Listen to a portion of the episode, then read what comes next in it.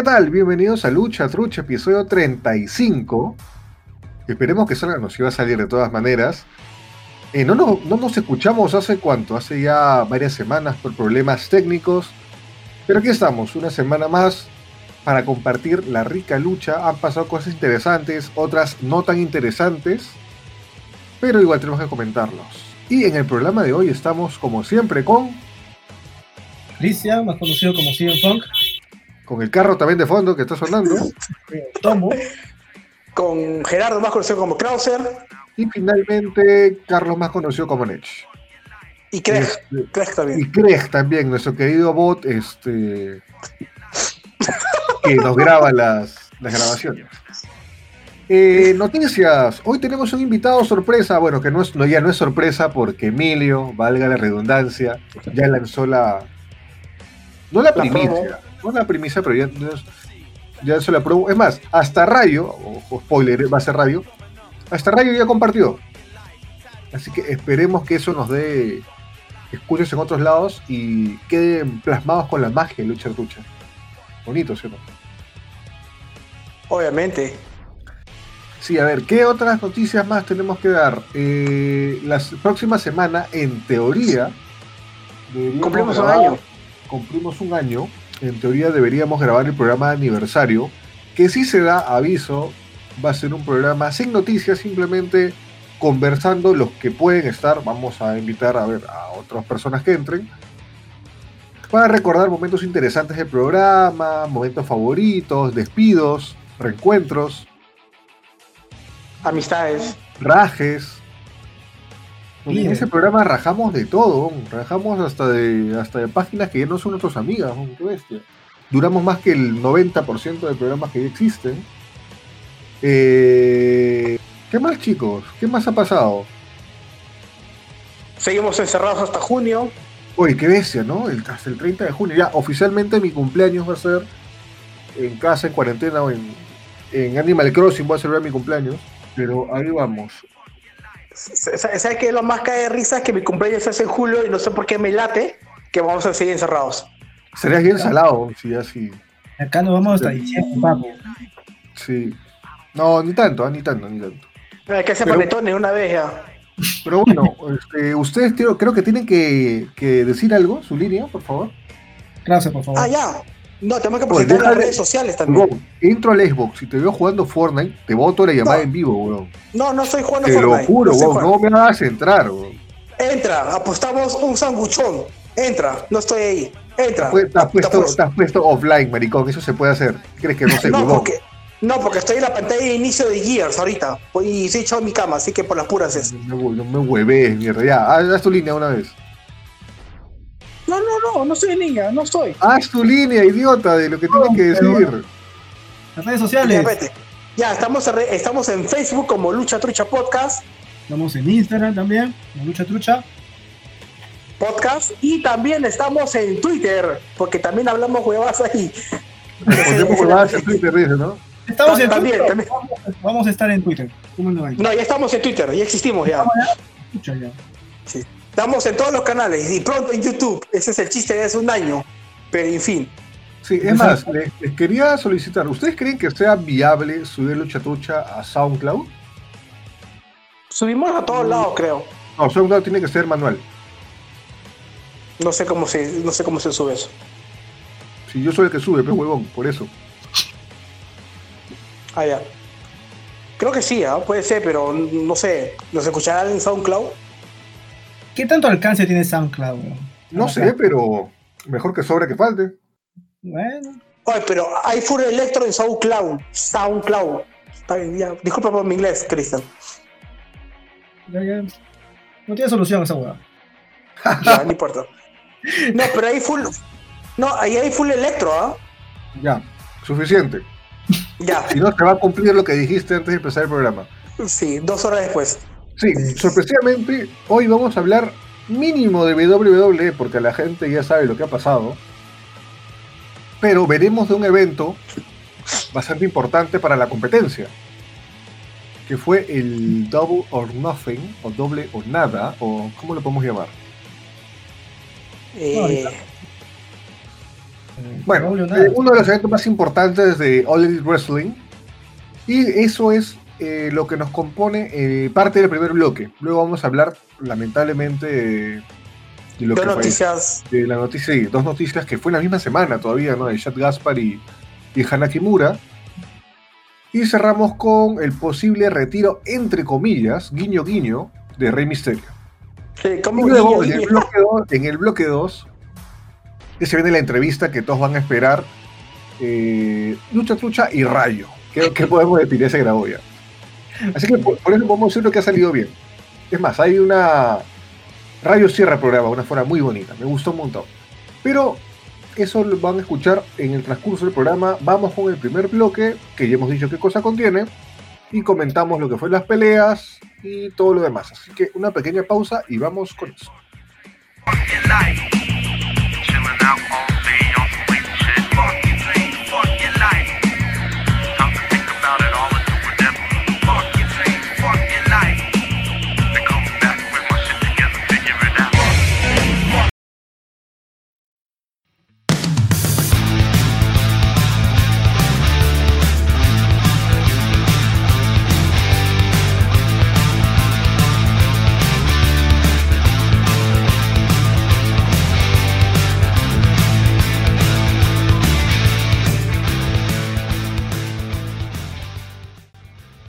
Oye, me he vuelto adicto a las lentejitas de Donofrio. Yo mañana Sí. voy a Macro a comprar lentejitas. Lentejitas, este. marroncitas. No, pero no, los Eminem yo los y las lentejitas de Donofrio yo las congelo y me las como congeladas. Puta, es una delicia. Es adictivo esa cosa. Puta, qué raro que es este hombre, ¿no? Cada vez nos sale con hueva y media, oh. Ah, no, al contrario. eh, cuando era más chivolo, pasa que voy a morir a los 50, cuando era más chivolo, Ah, entre eh, poquito la, ch- la, la chocosoda, la chocosoda la congelaba junto con las lentejitas y hacía como un sándwich de lentejitas con chocosoda pero con maja blanco en el centro. Puta, qué Con delicia. que estás todo gordo, pues, oh. No importa, pero qué rico comer, carajo. A la mierda. Qué gordo que eres. Un peso estudia, para eso estudias gastronomía, para meterle eh, manjar blanco a un emparedado de chocosoda con lentejas, ¿no? ¿Sabes que la gente ¿Qué? le está, se está diciendo, ala, qué, qué cerdo es este hombre?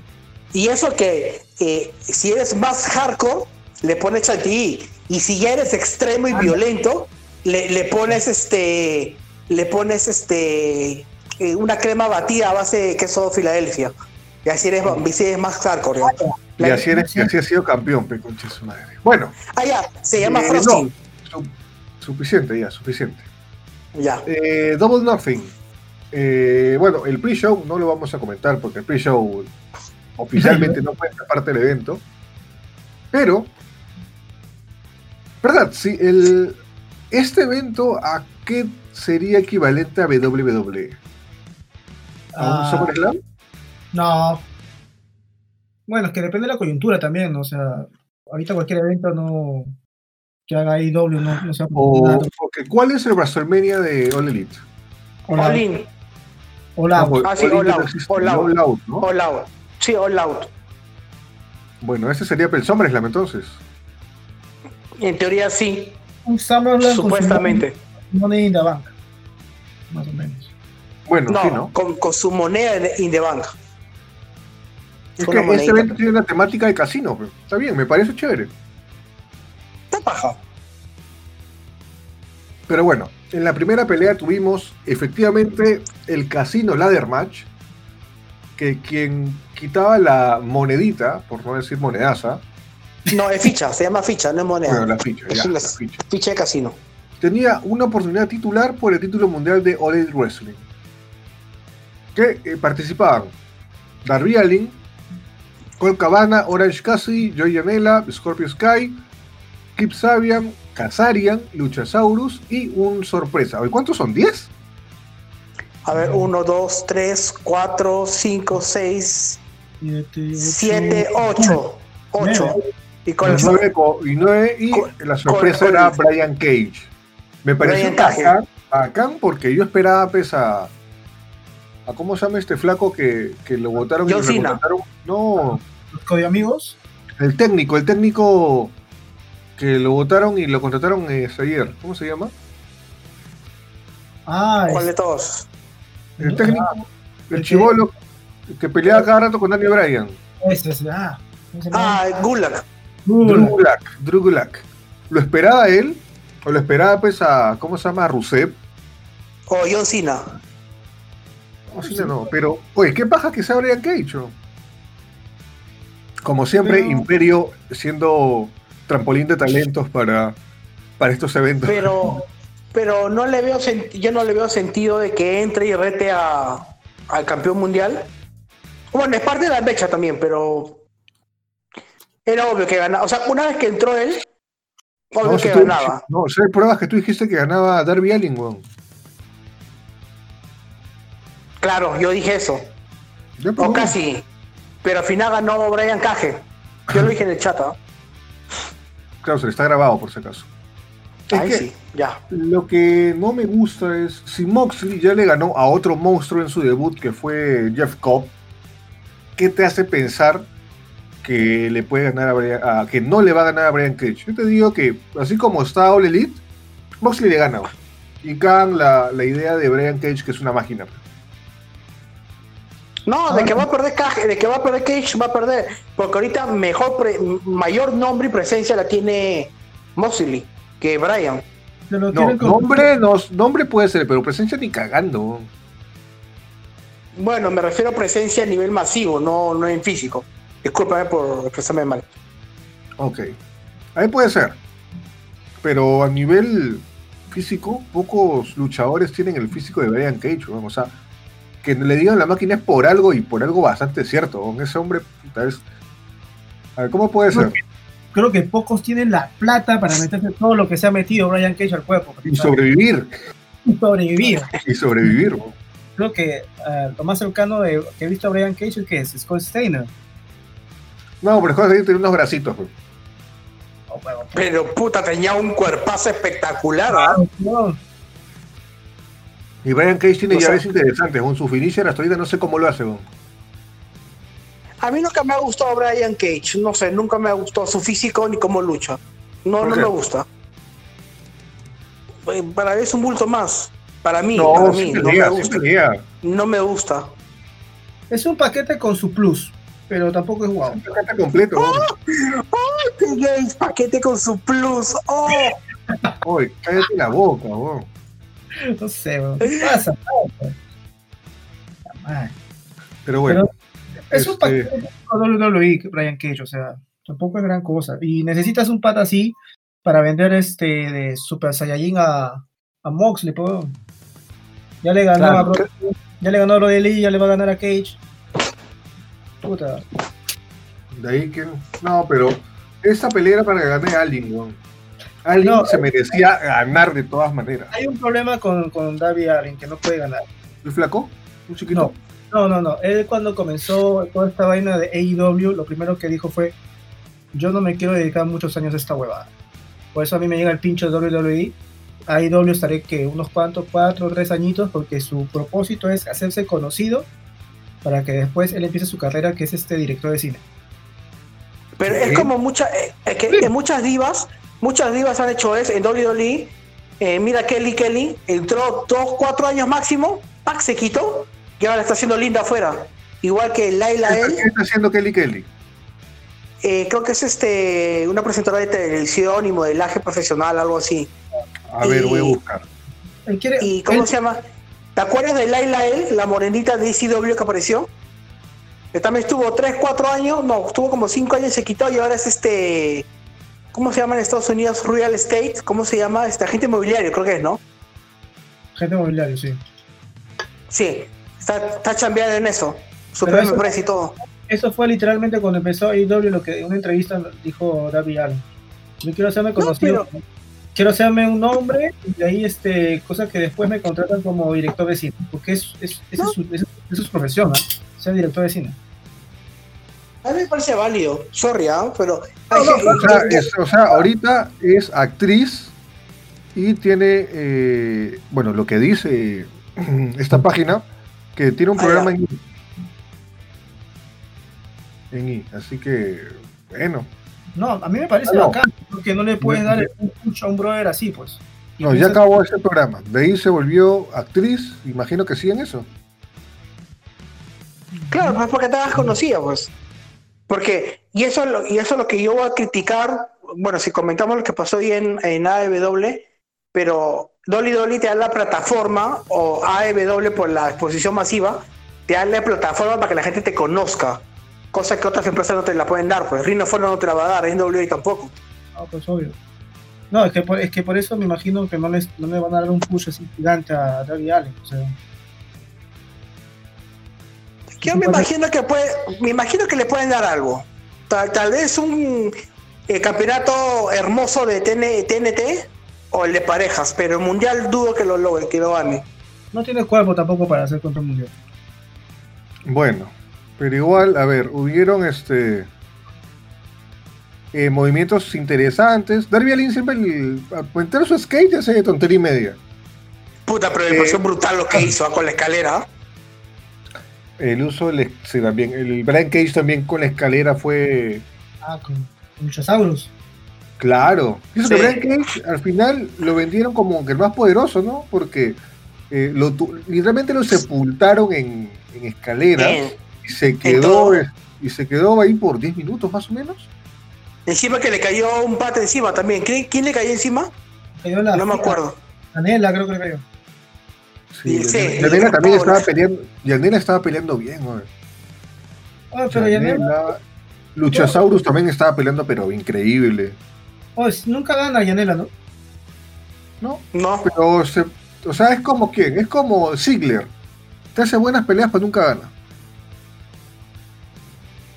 Lo bueno, que- lo bueno de Cage es que ahorita su manager es Taz. O sea, algo más poderoso le puede, le puede hacer más poder- lo puede hacer este, ver más poderoso a Cage de lo que ya es, obviamente. O- Obviamente, obviamente Taz un luchador espectacularmente brutal en su época.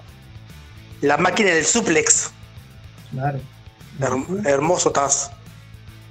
Pero bueno, yo creo que igual, este, justo ganador, vamos a ver cómo lo, lo desarrollan, porque ya está confirmado que va a retar a Moxley en el Fighter Fest. O sea, Que no sé, que no sé cuándo será. Muy aparte de Darby Allin, ¿quién te hubiera gastado que gane? ¿Quién te hubiera gustado que gane? Cage, que para mí Cage está bien.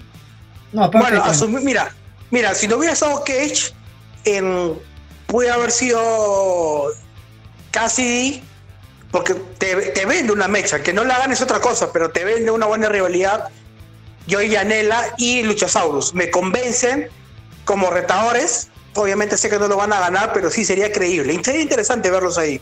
¿sabes Luchasaurus, quién? yo, cre- yo creo que va, va a ser para resaltarte cuando se quite la máscara. Claro. Para ¿Sabes? mí, ¿ah? Para mí. ¿Sabes quién hubiera sido interesante que gane? Yo sé, yo te- déjame adivinar, déjame adivinar, Scorpio Sky. Claro, ya, me, ya lo dije. Eh, No, no, no, es que, o sea, tú siempre, por no decir una barbaridad, tú siempre hablas bien de Scorpio Sky. Dije, me acuerdo incluso que tú dijiste que eso podía ser una nueva roca. Y aparte, ¿cuántos luchadores afroamericanos hay en AEW? Puta, ninguno con él nomás. ¿Verdad, más? Le das un push a tu luchador afroamericano, El negro. y un huevo que lucha bien, no lucha mal, que tiene carisma, está en un stable. De los, Pinky Friends, ¿no? No, este, SEU, weón. Ah, ACU. Claro, o sea, ¿me entiendes? Ahí, ¿Verdad? ¿Y qué, qué es de Daniel, sabes? Me imagino que tampoco. ahí, hueveando. Pero, Bueno, MJF con, contra Jungle Boy. Esa pelea duró demasiado. Yo, yo sentía que MJF tenía Muy- que destruir a Jungle Boy. Pero Jungle Boy hizo sus méritos, ¿ah? O sea, por momentos mereció ganar la pelea.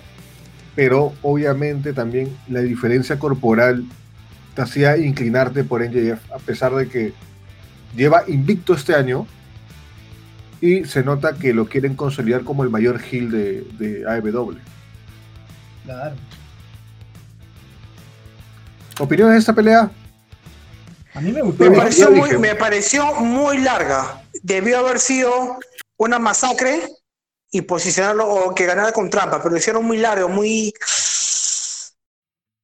No, lo que pasa es que el, inicio fue, fue bien divertido, pero la siguiente mecha fue como que muy lenta, muy apagada. Es que No, él no me- también como luchador no es tan bueno.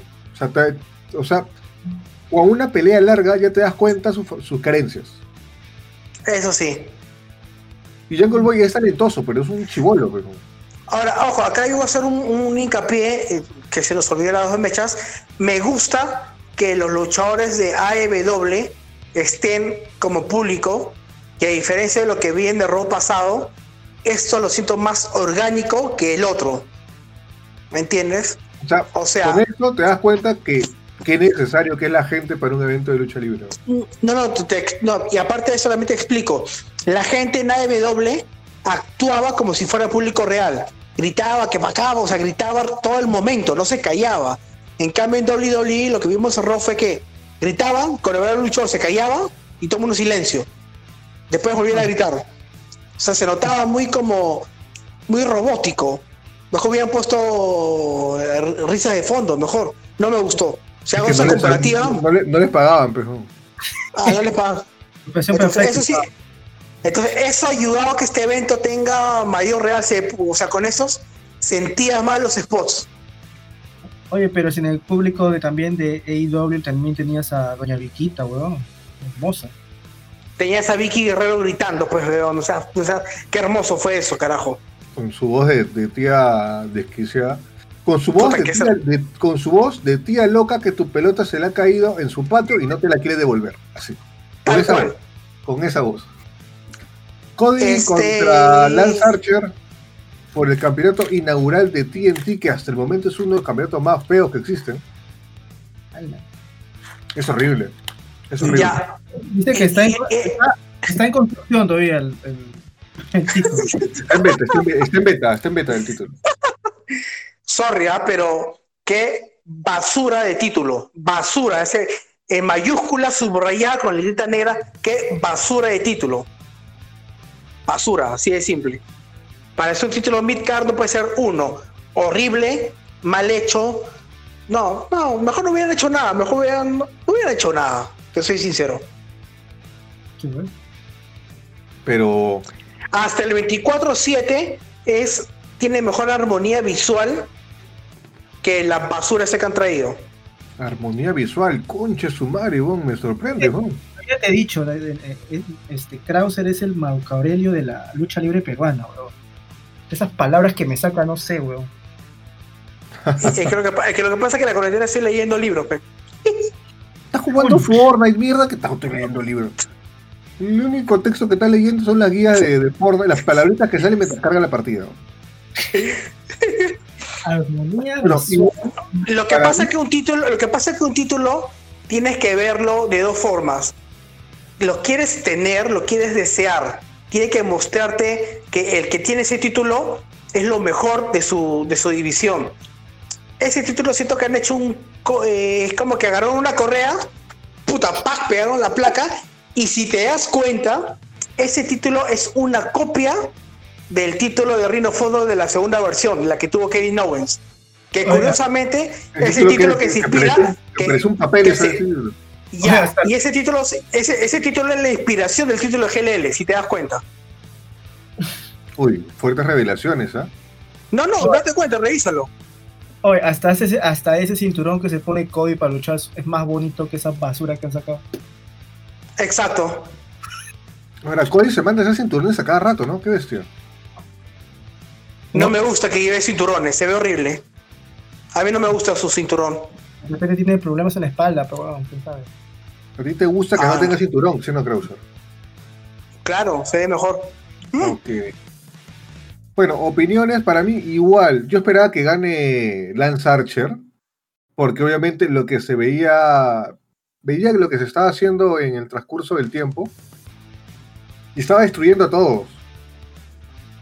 Pero bueno. Sí, bueno, si peleas contra el dueño, te perdiste, pero no, literal. Ya o sea, No, pero tienes a Mike Tyson, o sea, ¿qué, qué vende más? ¿Cody con Mike Tyson o Mike Tyson con Lance Archer? Pero Mike Tyson estaba en el medio. O sea, era un twinner, no estaba ni para uno ni para otro, estaba en el medio.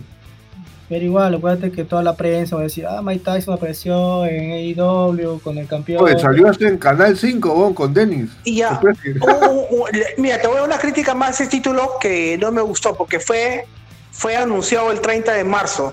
Y en Estados Unidos, a diferencia de que acá, sí, las empresas siguieron trabajando. Y para diseñar un título, o sea, la gente que sabe, pregúntale, pregúntale, quiero decir, Dave Millikan, que es el diseñador oficial de muchas empresas, te hace un título en dos, tres semanas. Y ya pasó prácticamente dos meses y que ya pasó, no presenté esa porquería. Capaz le han dado un practicante, B. Krauser. Ni, un practica- ni, un, ni un practicante te hace esa porquería, weón. creo que al título le dio COVID, weón, por eso está así. Claro, el título era, está- el título era, era, era chapado y le ha dado COVID está flaco. pues. Es que, mira- es que, mi- es que mira, mira, mira la, la- es que mira, incluso los títulos tienen categoría de grosor. Los títulos mundiales, o sea, los máximos, son gruesos, si te has dado cuenta. El midcard es un poco menos, es poco más delgado. En cambio, mira, compara el título de AEW que es gruesazo y el que tiene eh, y, y el que tiene Cody, el TNT, puta, parece una, una lámina con la que haces este tu pavo. Esa lámina, esa fuente de, de aluminio, así parece. Horrible. Te, la, pongo difícil, a ver. ¿Qué, qué difícil. El, el título de ECW de la WWE o el TNT? ¿Cuál? El, el ECW, la, la, el, el, el El plateado morado, que usaron para Mac Claro, el plateo con morado que era grueso, que parecía el de NXT actual. Ese era bacán, weón. Ese me gustaba. Es- ese título es hermoso, es bellísimo el título. ¿Te gustaba? No, weón. Me, me, me- ah, mira, no es de mis favoritos, pero me gusta, me, me es atractivo, porque curiosamente los primeros cinturones de lucha libre eran plateados, no eran dorados. O sea, ese título me gusta porque cumple eh, varios principios. Es vistoso, es imponente y no parece un juguete. Exacto. Bueno. En cambio, este título yo lo veo y siento que, que lo voy a comprar acá en polvos azules, la versión Kids. Ya. Si así es el original, ¿cómo serán las copias? Ya, ya, con eso te, ya te dijo todo. Ya, ya está, ya. No, bueno, está bien, está bien. Bueno, igual, pero ustedes, eh, ¿bien que haya ganado Cody? Para mí no. Mm, a mí tampoco, pero ya sabía que iba a ganar. Ah, a mí me dio igual, en serio. ¿ah? Lo dije en el chat hoy. Y fue el único Luego, Debió haber, debió, haber- debió haber ganado Lance Archer, porque nos- nosotros sabemos que Cody sí o sí va, va a ser, la va a hacer en AEW, pero bueno. Sí. Bueno, la pelea de las mujeres. Chris Statlander contra Penélope Ford. Que duró lo que debía durar, cinco minutos. Hay una flaca que tenía, no sé quién tenía el, el, el, gim- el gimmick de zombie o alien, no sé quién, cuál de las dos es. Penélope creo que era. Penélope. Penélope. No, no, eh, Chris no, Chris. Haga- ¿qué- ¿Cómo se pone un gimmick de alien, bro? O sea, no entiendo. Bueno, pero igual, esta pelea, creo que nosotros nos íbamos por Penélope, ¿no? Sí. Ah, Penélope hermosa, ¿no? Pero bueno, pasó lo que tenía que pasar. Igual, no fue la pelea más corta del evento, porque la más corta es la que sigue. Que, ¿Cuántas cosas pueden estar mal en esta pelea? O sea que Dustin Rhodes pelee en los ya del medio evento para arriba es bueno, porque se lo merece. Que pelee contra Sean Spears, no sé, ¿ya? Porque Sean Spears también se está, está yendo, ah, está mal usado. Pero que sea literalmente un squash y que te lo gane Dustin Rhodes es... Se ha durado tres minutos la pelea. Mira, a- a- algo sí te voy a decir que para mí Dustin Rhodes es un luchador infravalorado. El pata, No, Mecha. es bueno, es bueno, pero para, para mí Dustin se lo lleva de encuentro a Cody. En técnica, puta, se lo pasea, se lo trapea el piso con él. ya, pero a ver, ya. Que te- mira, a ver, ya. Repasemos. Brian Cage ganó. Escúchame, Brian Cage ganó. Ya. Candidato al título. Perfecto. MJF ganó. Se sigue consolidando, co- se sigue consolidando, déjame hablar, que se sigue consolidando como el villano más importante de la empresa. Cody ganó, campeón. Las flacas, bueno, las flacas. Dustin Rhodes ganó a Sean Spears. Ganándole a Sean Spears, ¿me vas a decir que Dustin Rhodes puede aspirar a algo? Tengo que hacer una pregunta. este Dustin jamás ha sido campeón mundial. ¿Tú crees que se lo den ahora? Mm, Yo, no. lo, yo lo veo así, ¿ah? No, El yo pata creo no sí, yo creo que sí. Si es hermano del El dueño. Qué torrante. No, pero obviando que el- es el hermano. Obviando que es el hermano de dueño, el pata le echa muy, muy bien. El pata ha tenido, ha sido infravalorado en muchas empresas. Pero el pata es muy sé. bueno. Yo y sí sé, me pero- gustaría, y los máximos títulos que ha tenido, o sea, ha sido, que, o sea, lo más alto que ha llegado ha sido que ha sido dos veces campeón de USA en WCW y dos veces campeón, tres veces campeón de Intercontinental de WWE. De ahí no ha ganado nada más. Yo pienso que podría ser como un buen retiro, una buena despedida. Sí, o sea, si tanto hablamos de Dustin y no nos hemos puesto a pensar que el, ¿cómo se llama? Sean Spears está haciendo la de Nakamura y que llegó a IW y se confió, se relajó y tanta No, pero Sean Spears llegó para ser importante. No le han dado el gimmick de, de Chairman por nada. Pero... Puta, o sea, Nakamura también, Tr- de Strong Style, está haciendo payasadas. ¿verdad? ¿Entiendes? O sea, puede haber llegado. Ya puede decirte, oye, voy a ser campeón mundial, voy a demostrar todo lo que, lo que, lo que no me lo que no podía hacer en WWE. Pero llegando ahí el pata se tira al abandono. Acá, acá- acá voy a decir algo bien cagón, pero no todos los luchadores están destinados a ser campeones mundiales. Por más buenos que seas.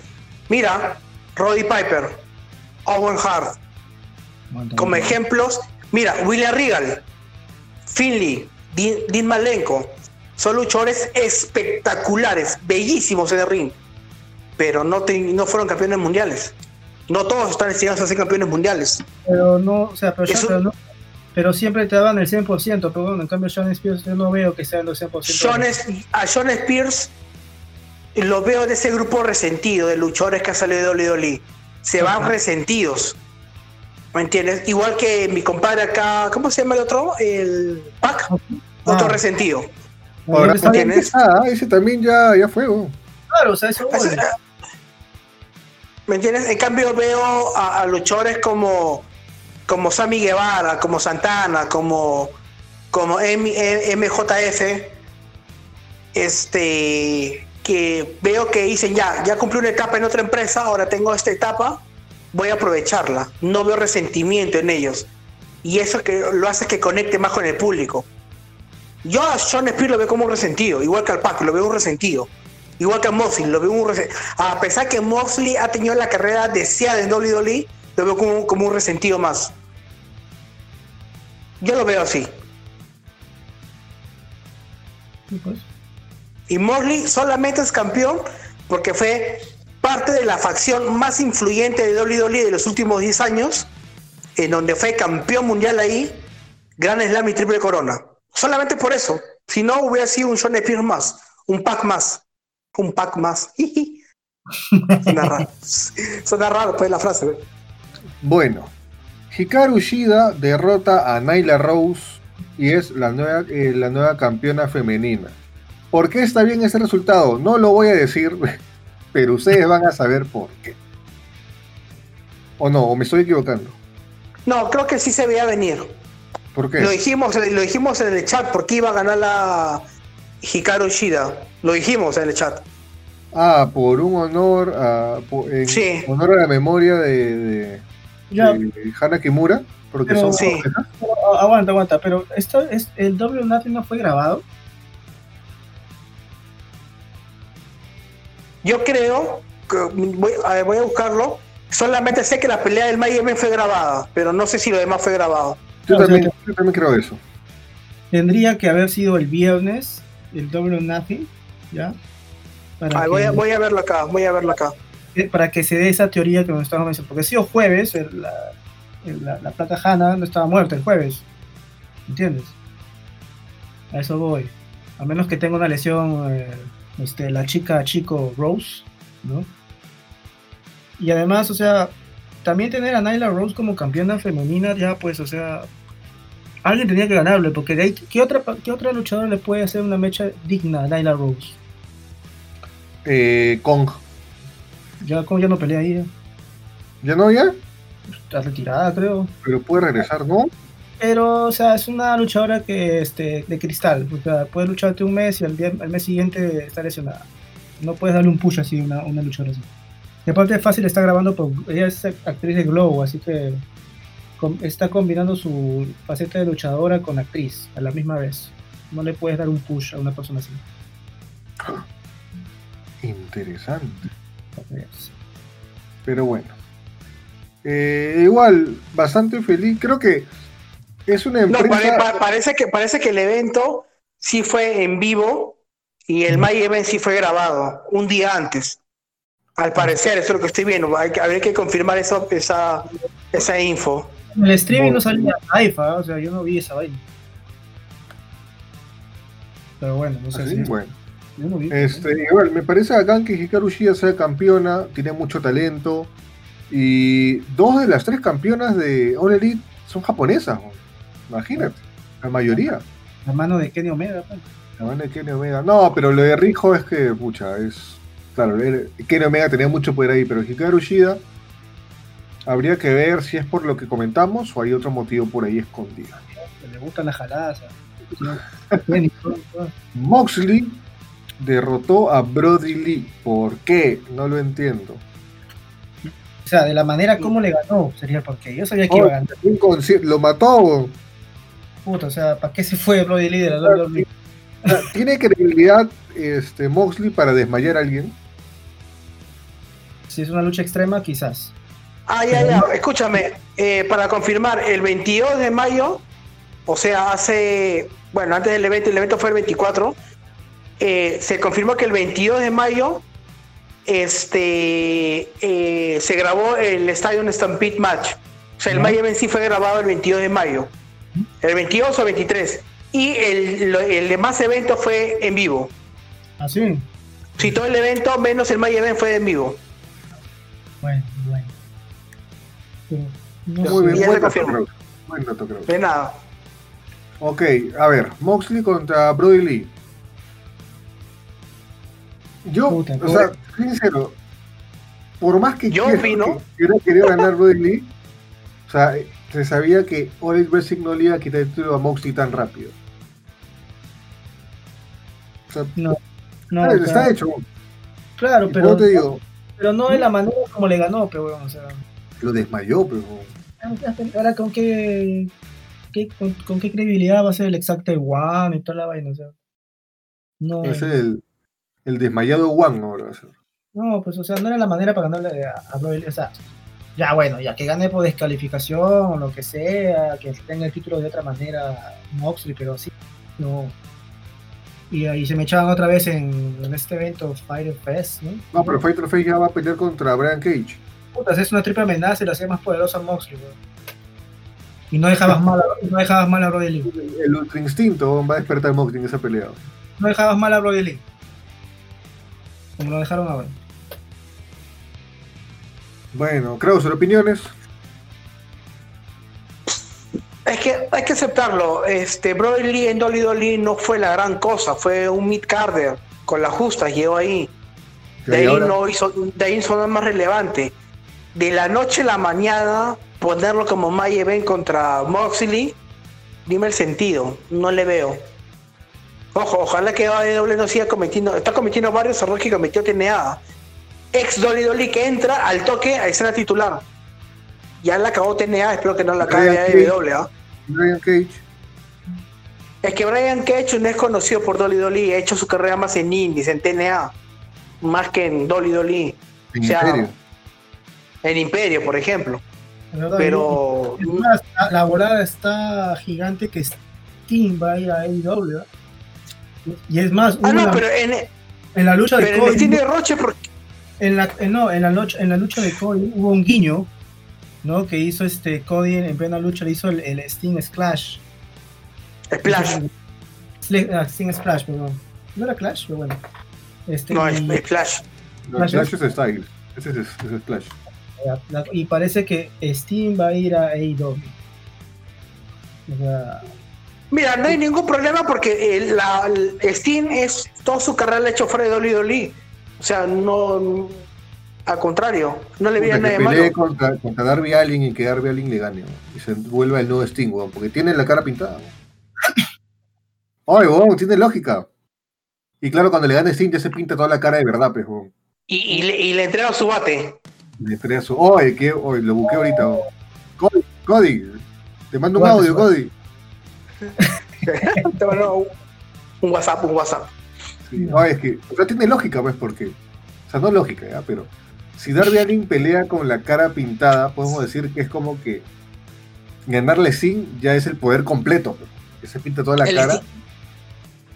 Hace, un- hace un- Ah, hace un trueque, pe, le da el bate y el otro le da el, este, el skate. Y Sting se va, se va su móvil. se tropieza, deja la mierda y queda paralítico. Oye, sería bien bacán, ¿no? cosa que con eso ya consolidas a Darby Allin, ¿no? Se va con... Sorry, me imagino a Steam quitándose su skate, weón. Me ha dicho caer risa, weón. Y se cae con esa ¡Wow! Un ¡Wow! Pero bueno, a ver, ya. El main event. The Elite, Qué buen. The Elite con Matt Hardy, porque Matt Hardy no es Elite, Sí. derrotaron a The Inner Circle, que es Chris Jericho, Jake Hager, eh, Sammy Guevara, Santana de Ortiz. En un Stadium Stampede Match. Te voy a decir algo. Qué buena mecha grabada. Así se hace, con Es que, sentido, es que, es que con sí lógica. sí pelearon. No, es que acá hay un tema. La mecha fue grabada. Y el pata que hizo la edición de esta mecha tuvo coherencia en grabar toda la mecha. O sea, no era como pasar en otras peleas, como la de Cena, como la de Taker, como la del Money Bank, que el luchador A estaba acá y la siguiente toma aparecía a tu izquierda y la otra toma aparecía a tu derecha y después aparecía en el piso. No había, Sin lógica. había continuidad en All Elite Wrestling. Eso es lo que quieres decir. Exacto. Estaba bien grabado, me echaron bien. Puta, qué paja la mecha, ¿no? Que es, si quieren hacer cosas cinematográficas, esta es la forma de hacerla. Esta- Y el público, y, y esos sonidos de la gente gritando, porque eran sonidos grabados, obviamente, le metieron más sazón a la mecha. Qué paja, weón. Qué pa- Esa es la forma de hacer las cosas bien, weón. Me- a mí me encantó. Las que gritaban eran las guaripoleras, weón. Pero igual, Estaban en el tenías, estadio. Tenías, eh, lo que pasa es que las, otras tres mechas grabadas en Oli Dolly era silencio. Tú escuchas a los, a los luchadores, pum, pin, cataplan, capush. Ah, nada más. Como, Claro, Batman, weón, como Batman en los 80, ¿no? Claro. No, se- se- 70, sé, papu, corrígete. Como sea, tú me entiendes. Ya, yo te entiendo. Pero en cambio acá se sentía más paja. Los spots se veían. O sea, tú lanzabas a un luchador y tú veías que se aplicaba el spot. No hacían esos cortes cámara que tú lo lanzas a alguien y como que, ¿y a dónde cayó? Por ahí. No, pues, a mí me encantó la mecha. Era, pero acuérdate que esto ha sido como, y es más, hubo un meme, ¿no? Hasta, hasta, ¿cómo se llama? Te puede hacer mejor, este, una, este, te puede hacer, ¿te acuerdas que lo que pasó con Vince McMahon con la XFL? Sí. No, o sea, creo que un meme, ¿no? Hasta Tony Khan te vende lucha en un estadio de, de fútbol americano, weón. Puta, qué buena. Oye, pero esa secuencia del caballo, puta, que va. Cuando, cuando, cuando- cuando entra Hanman Page, Sí. Sí, weón, qué hermosa esa hueva. yo pensé que no iba a entrar porque estaba peleado con Omega, pues.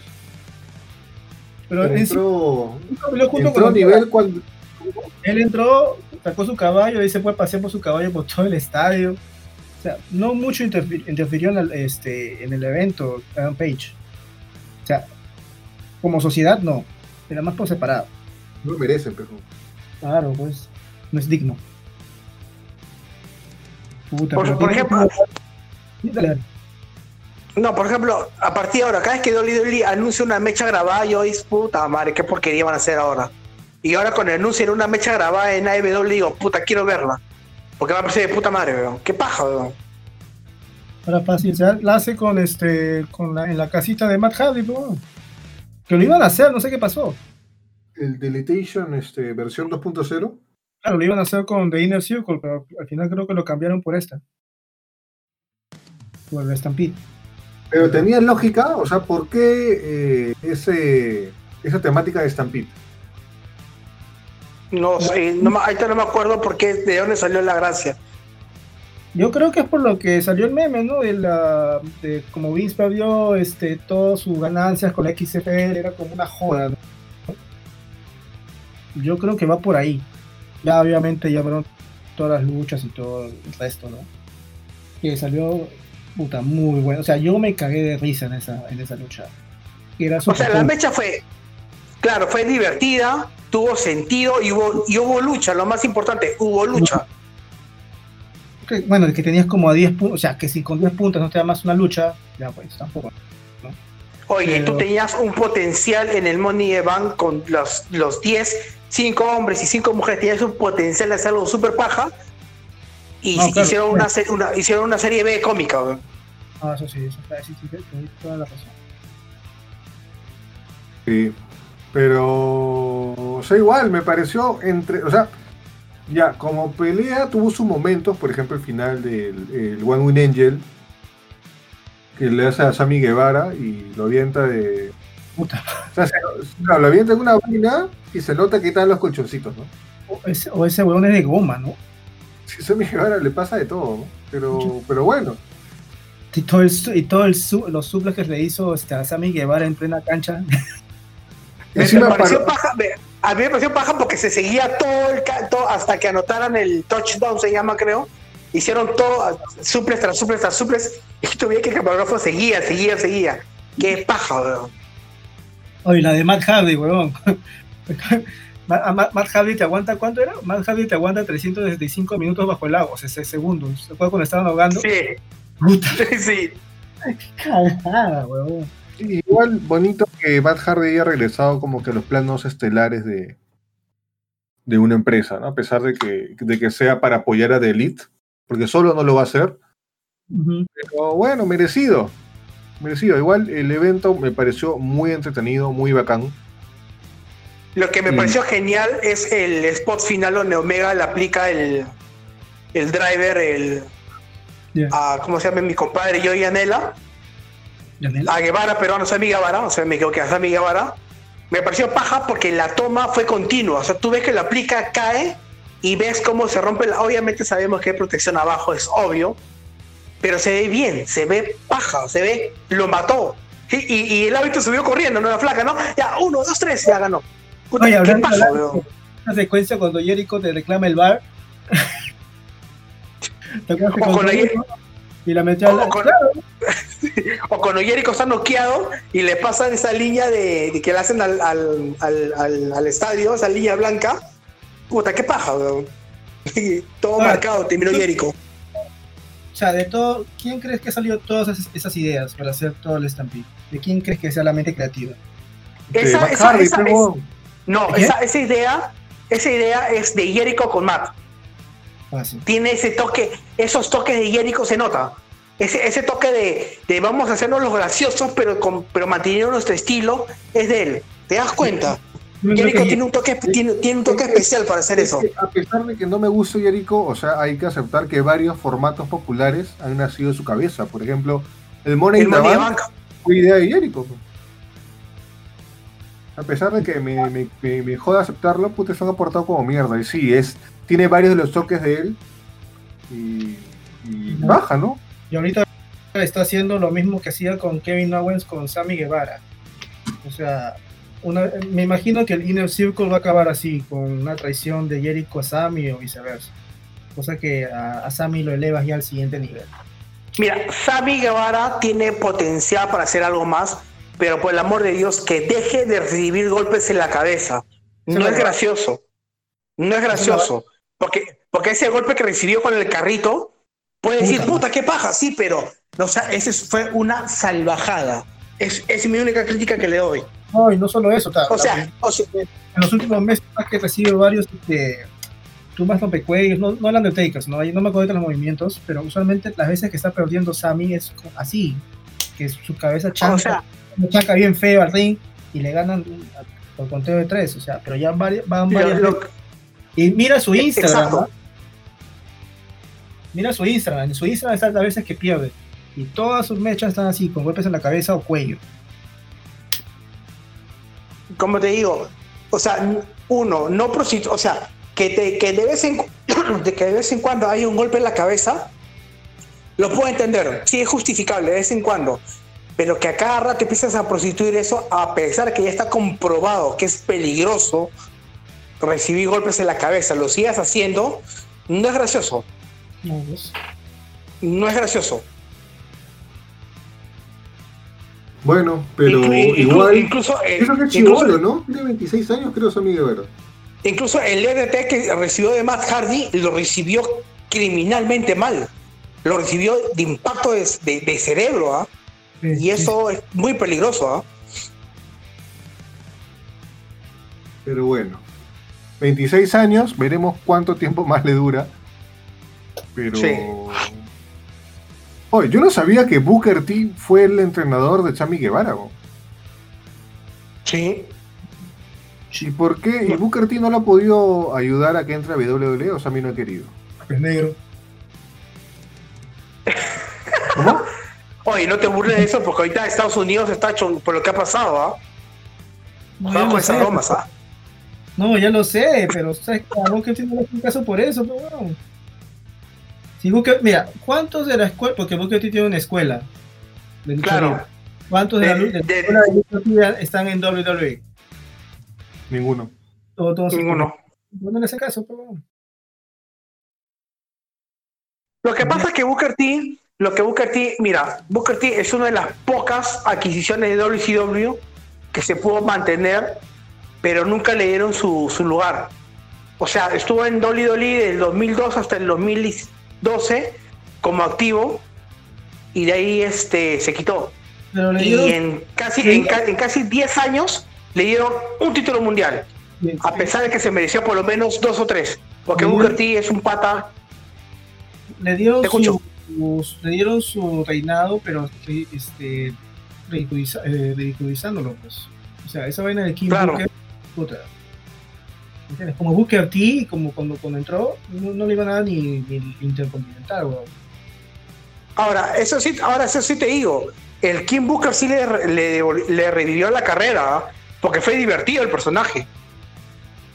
Sí, pero igual no deja de ser este, una ridiculez. Ah, obviamente, ¿no? Eso, Qué paja. el- Ahorita estoy viendo en el, en el Instagram de Sammy Guevara el spot del One Wing Angel. Qué paja se ve, ¿ah? sí. Hermoso. Bueno, entonces, nota al evento general. Yo de 10 le pongo un No, del uno- 7.58, ¿ah? No, es del 1 a 5, chale. Ya le pongo 3.5 entonces. 3.si- 3.87, vamos. Yo le pongo 4. Un 4 cerrado. O sea, yo quiero que sea 4, pero quiero que se esfuerce. Ah, ya. Yo le pongo, yo le pongo 3, ¿ah? Solo por el Stampede. Porque tú, Ah, le ¿qué? ¿Le, le hubieras podido menos? tú le quitas el Stampede, ¿qué te quejas? Mira, si tú le quitas el Stampede, me, igual me sigue pareciendo un evento bueno, fuera de las mediocridades que he visto en, en WWE en los últimos meses. A O sea, ver. si haces esa comparativa, pero para mí sí es. Mira, tú quítale, mira, este evento supuestamente Lunafic es uno de los más importantes. Tú le quitas el Stampede y te, ¿Y te quedas con el evento? te quedas con el evento, siendo este evento, o sea, obviamente reconocido como uno de los más importantes de AEW, ¿no? O sea, me pareció como que, para mí, si hubiera sido un house show, un programa de AE AEW Dynamite, acá. Pero de ahí no. ¿Tú sabes por qué a mí me parece este- ¿Tú sabes por qué a mí este evento me parece más interesante? Porque siendo un evento en vivo, sí, tuvo sus errores y, y a una mecha fueron bastante cortas. Pero si tú lo comparas con WWE, que a pesar que todo su evento fue grabado y pudieron hacer, retomar, hacer tomas nuevamente hasta que les salga bien, fueron malas las mechas con eventos grabados, ya pues, con esa comparativa para mí AEW fue mejor. Obviamente, No fue lo máximo, yo no lo pero comparo sí le con, pongo un sólido 4. yo no lo comparo con WWE porque este es otro producto totalmente diferente. O sea, ellos lo venden así, ¿entiendes? Yo jamás te voy a comparar AEW con WWE. Porque WWE está haciendo las cagadas. O sea, en estos últimos años está haciendo puta. Te está forzando, ¿ah? No seas malo. O sea, lo único importante Se esfor- interés- no, el- se, el- se está esforzando en cagarla más. Claro, se ha forzado a cagarla más, exacto. O sea, tienen Sí. todo para hacerlo bien y lo cagan más. ¿Entiendes? Y con ganas, ¿ah? Con ganas. Pero bueno, eso fue nuestro comentario de doble o nada. Rapidito nomás, vamos a tratar de lo de Remisterio, para cerrar con el otro tema, que dice que se va a retirar y President ya lo dijo en un video y creo que todos opinamos igual. Si no, si no paren este programa y vayan a ver el video de President XL, que lo más lógico es, se va a retirar, pasa algo y dice, no, estás huevón, no me retiro. La típica. Es típica, porque si se fue a retirar, ya le hubieran hecho más chongo, así como Moxley, de que le hicieron Yo que su reencuentro, que la concha la lora. A no ser de que, Yo- de que también su, su contrato expire y se vaya, se quiere otra empresa, y es como que van a hacer que se vaya lesionado o algo así para que, para que la gente no lo extrañe. Yo no creo que la WWE se atreva a poner a Misterio. Ya lo, hi- ya lo he hecho. No, pero ahora no.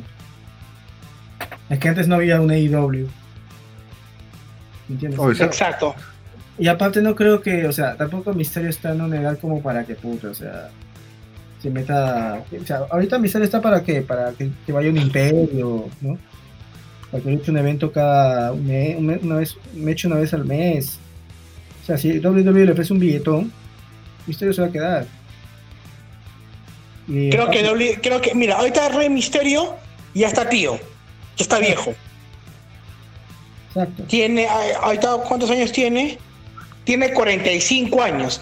Pero para ser un luchador volador, porque es volador, ya está viejo para ser volador. O sea, si fuera un estilo tipo Lesnar, por ejemplo, Claro. todavía está parado, pero como, que, pero como es un pata volador y él vende por su agilidad, ya 45 años pesa, ¿no? Y aparte tienes, o sea, me imagino que también va a jalar por el tema de su hijo, ¿no? Tienes el, Yo, pi- perform- yo pienso, tienes el yo pienso que se va a quedar ahí.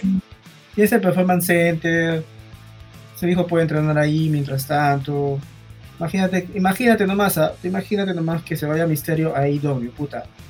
El tío, el viejo Vince o Triple H, ¿no? Que quede, ¿no? Después de unos años. ¿Con quién se la va a agarrar? ¿Con Misterio? No, con el chivolo. Sí. ¿Entiendes? No le conviene llevarse mal con la WWE a Rey Misterio. Y sí plata, porque de hecho, supuestamente, por ejemplo, Carlos Angulo, ¿no? O Kurt Angle, con los amigos. Sí. Este, ahora este va a ser árbitro de NXT. O sea, una- No, para la pelea de. No, fue árbitro para la pelea de, de Timothy Thatcher con, Matt Riddle. con Matt Riddle, que ya ganó Timothy Thatcher. Spoiler. Sí. y supuestamente Kurt Angle no está en WWE. ¿Entiendes? No, pero debe tener un contrato de eso de que, oye, si, Ah, si pasa eso, algo, te pasamos la voz. Pues. eso van a- no, pero eso van a hacer con Misterio, pero, o sea, no, no creo que se alegren mucho. Porque Misterio, sin luchar, vende. ¿Entiendes? El tío vende. Vende camisetas, vende todo, pero es, buen, es, es un buen, este, en temas publicitarios, el tío vende para cualquier empresa. Y es, WWE no se puede dar el lujo, ¿no? De, de perder más, este, aficionados y todo eso. Bueno, y para terminar, un comentario breve nada más, que la semana pasada perdimos a Chad Gaspard, eh, que fue miembro de Crime Time, ese pequeño dúo de, luchadores con, que era con JTG, que tenían así la envidia de, de- raperos de Brooklyn, de esa gente achograda, ¿no? Me parece, me parece que pe- encajaba muy bien con el perfil de WWE en ese tiempo. Que lamentablemente eh, estuvo en la, en la playa con su familia y una ola absorbe a él y a su hijo. Y él se inmola, y obviamente como lo que haría cualquier padre, o esperemos que sea así, salva a su hijo y la ola se lo termina Llevando. llevando a él. Ahora, si están en cuarentena en Estados Unidos, o sea, no vamos a decir, oye, pero no deberían haber salido. No, eso ya creo que Es que, no se, no, no se es que tiene acá hay un, te- hay, hay un tema que sí quería comentar sobre ese tema, porque estaba viendo. a la mierda, un más- tema más- que me hace comentar sobre ese tema. No, lo que pasa, lo que, lo que Te pasa es que en Twitter. Lo que pasa es que en las últimas semanas me metí- eh, le he pasado más metido en Twitter. Concha tu madre. No, no, también. Pero mucha gente decía, muchas, muchos este, opinólogos de Latinoamérica decían, pero están en cuarentena, ¿por qué salió? Y esa es falta de información. Donde él estaba, en el estado que está, no estaba, no estaba en cuarentena. O sea, ese estado no est- estaba... eh, en Estados Unidos no hay cuarentena en todos los estados, como en Latinoamérica sí hay. Entonces él tenía todo el derecho a salir y a pasar con su hijo, ¿me entiendes? Son situaciones distintas. O sea, Entonces, eso es lo que quería aclarar. Eso es lo que quería aclarar, ¿me entiendes? pero entiendo el punto, pero entiendo, o sea, aún así, no, no- como dicen acá, no, no necesitas, no necesitas que un gobierno te diga que no debes de salir, ya, a pesar que sabes que los peligros que hay afuera por el virus. O sea, ¿entiendes? Muy aparte que si está penado, que hay cuarentena, que no hay cuarentena, el virus está ahí. El virus no sabe si que es cuarentena o no. O sea, es responsabilidad. Claro. Es responsabilidad, sí. O sea, no, no hay que quitarle eso. Hay que decir que se fue como un héroe. Ah, eso sí. Y, es normal que varias empresas hayan mandado su saludo porque, oye, eh, por, más que haya, por más que sea tu hijo, o sea, has salvado una vida. Y eso es algo de que se tiene que, se tiene que agradecer. Incluso ya han aparecido detalles interesantes de, de- de su vida que, que hubiera sido... No se sabía. Claro, no se sabía, ¿no? Que, que creo que era campeón de no sé qué cosa en su colegio. O sea, el pata como deportista era bueno. O sea, tú veías en su gimnick que puede ser, ah, es un huevón cualquiera que lo agarra a la calle. No, el pata tenía logros como estudiante deportista bastante pajas. Imagino que ya en, un- en un momento, eh, quizás a fin de año, hagamos un. Como que como se hacen los Oscars, es un especial de los luchadores que ya no están. Podríamos Ah, hacer un especial de luchadores que se fueron en ese año. Como para hacer algo, algo bonito. Porque él fue, yo me enteré después que él había hecho este un par de series. Claro, y también eh, fue uno de los Oye, 300 oye, patas. fue, escúchame, fue uno de los 300 patas que. que fue. A ver, capturado. Motion Capture, ahorita no me sé el nombre Sí, en español. Eso te, de eso- Gold eso te iba a War, decir- de Gold eso War. te iba a decir. Me, he quedado- me acabo de quedar weón porque me acabo de enterar eso ahorita. O ¿Qué sea, paja, o sea, no fue Kratos. Porque, Claro. o sea, el, el cuerpo de Kratos y la gestualización de Kratos fue de Christopher Judge. Pero de los artistas que, que hicieron la coreografía de peleas, uno de los tantos que había era él. O sea, paja. Y, no, ¿Qué paja? y no se olviden que, bueno, la primera vez que vino WWE a Kalima, él también vino acá. Con Coin Time. ¿Sí? Vino Claro. Time. ¿Y ganaron? ¿Te acuerdas de algo de eso? puta, no me No, me acuerdo. acuerdo, no te, te metí. Creo que me echaron contra Ted DiBiase y Cody Rose, weón. Creo que ganaron, ¿ah? No, no sé, no, no, no, creo que no ganaron porque en ese momento el de Legacy era este los papis. pues. Oye, pero la, hizo captura de movimiento Ah, mira, mira, de- mira. de del God of War del 2018, de la versión, de la nueva versión. Tengo otro dato interesante. No solamente hizo de los movimientos de Kratos, sino también de, de Bane, De P. de Batman The Enemy Within, ya que es de la, la al- novela gráfica de, de Telltale, lo que hacían de Walking Dead y toda esa, esa serie de, juegos tipo novela. Tiene, tiene dos juegos de Batman, y uno de ellos, uno de esos juegos que se llama The Enemy Within, eh, hizo a Bane. Qué paja. Así que chévere, chévere. También hizo teatro, ¿no? Eh, consulta, en stage adaptation significa algo de teatro, ¿no es cierto? Creo. Se pregunta al profe de inglés. Eso le estoy preguntando a él, pues. No, Porque él dice pero- que hizo, que, que hizo una, una, una presentación, de, una adaptación de Jack Johnson, que fue el primer campeón eh, afroamericano de, de box, campeón mundial. Entonces dice acá que fue algo de teatro, entiendo acá, sorry, yo no, yo no soy tan culto en inglés. No, no, no, es que ahí no es ahí muy aparte el inglés, acá necesitas un profesor de teatro. Porque hay varios tipos Ah, de ya. teatro. Esa es la diferencia. Ah, nos, ok. cagó- nos cagó a los dos, weón. Sí, como Y no para terminar, ya, y para terminar, vamos a hablar de, de Hana Kimura, la japonesita de 23 años que lamentablemente se suicidó, se suicidó 22 creo. 22, 22. 22, 23 por cyberbullying. O sea, es como que, o sea, lo voy a comentar rápido porque esto da para tocar muchos temas y la verdad que hablar tanto de muertes no es bonito. Ahorita Especialmente en esa coyuntura. Sí, eh, pero el cyberbullying es algo que lamentablemente está muy presente y, no, y es algo bastante selectivo, ¿ya? Que estamos en una sociedad tan manchada que es como que si tenemos a dos personas que le hacen ciberbullying y a una la, la maltratan, pero cae bien, ah, es ciberbullying. Y a otro si cae mal, por alguna razón, ah, se lo merece. O algo habrá hecho.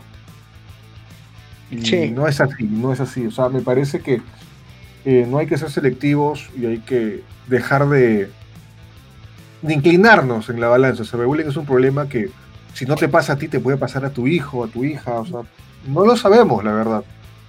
Pero qué lamentable que no solamente una persona de, de este ámbito luchístico tan joven se ha suicidado, sino qué pena que una persona en general se ha suicidado por ese tema. O sea, me parece Y no es la, primer- muy y- no es la no la primera vez que pasa en la lucha no va a libre. ser la que- última, y no va a ser la última, te lo digo así. Y no, so- y no solamente en la lucha libre, sino que en, muchos, en muchas disciplinas ha pasado lo mismo. Entonces es un Claro, gran problema. Y todavía este, en WWE ha habido el caso de que, de que, por ejemplo, con Asuka y con Kairi Sane, que Kairi Sane estaba despierta cuando, porque, por el cambio de horario, y Kairi Sane se quiso comunicar con Hana Kimura, que son causas, Sí. eh, para ver, oye, flaca, ¿qué ha pasado? No contestaba y llamó a una persona cercana para que la, para que la vaya a ver, porque obviamente es preocupante. Y, y pucha, ya, estaba, ya, ya había fallecido.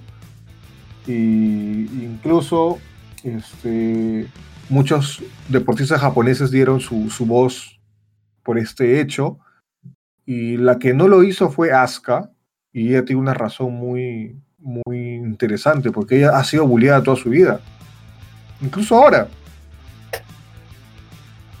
Se burla porque no puede hablar inglés. No, pero en Japón. La- y- o sea, de- bueno. o sea, por todo, por todo, por todo. Sí. Me parece muy lamentable eso. Así que este, a hacer un programa de lucha libre, pero pucha, si hay alguien que pase algo, hoy, siéntete en la confianza de comentarlo con alguien, con nosotros si quieres, no sé, pero que esto no siga pasando, la verdad. O sea, me, me parece muy triste. Sería eso que yo no te voy a mentir, yo no conocía mucho a Hana Kimura, más. Habré visto una o dos peleas de ella en Stardom, no más. Tampoco me voy a, decir, voy a decir, no, que la mejor luchadora de la historia, ¿cómo no la vas a conocer? No, no hay que llegar a ese punto. Pero esperemos Es que... una vida. Es una Es, vida. es una vida, es una vida. Y bueno, opiniones cortitas nada más para cerrar, para irnos al plato de fondo. No, creo que tú ya lo has dicho todo, pero como te digo, el cyberbullying es una, como tú lo has dicho, selectivo y es un gran problema. Esto en las redes sociales es una gran arma para, para trabajar, para hacerte conocer, para crear nuevas herramientas de trabajo, pero tiene un doble filo que a costa de vidas de mucha gente, ¿ah? Mucha, mucha gente ha, estado- ha fallecido por temas de depresión, por, por acosos, porque te destruyen, literalmente te destruyen se crean cuerpos de destrucción para una sola persona y que no es correcto. pues. Y aparte, para agregar una cosa, agregar otra, otra cosa más, o sea, estamos hablando de la cultura japonesa. Creo que ella le estaban bulleando ya que dejó la lucha libre por meterse en un tipo de programa de esta guerra, algo así fue, ¿no? Sí, Ya. O sea, allá el orgullo es. O sea, acá, por ejemplo, tú puedes. El honor, el orgullo y el honor, más que nada. el honor, mejor dicho, el honor no, es puta, demasiado fuerte ya. O sea, imagínate que le digan que le están reventando de fracasada, fracasada, porque te fuiste, ah, ya, puta, no sabías que no eras la gran, la gran cosa en lucha libre, por eso vas a hacer tu huevadas allá en la televisión japonesa, etc, etc, etc. Puta, o sea, a un- o sea, uno en Latinoamérica, americano, bueno, depende de cada uno, ¿no? Pero como no le afecta mucho, allá en Japón sí. Y eso también ha sido como que la cerecita, porque yo también vi el, el, el papel que hizo Resident en, su, en YouTube.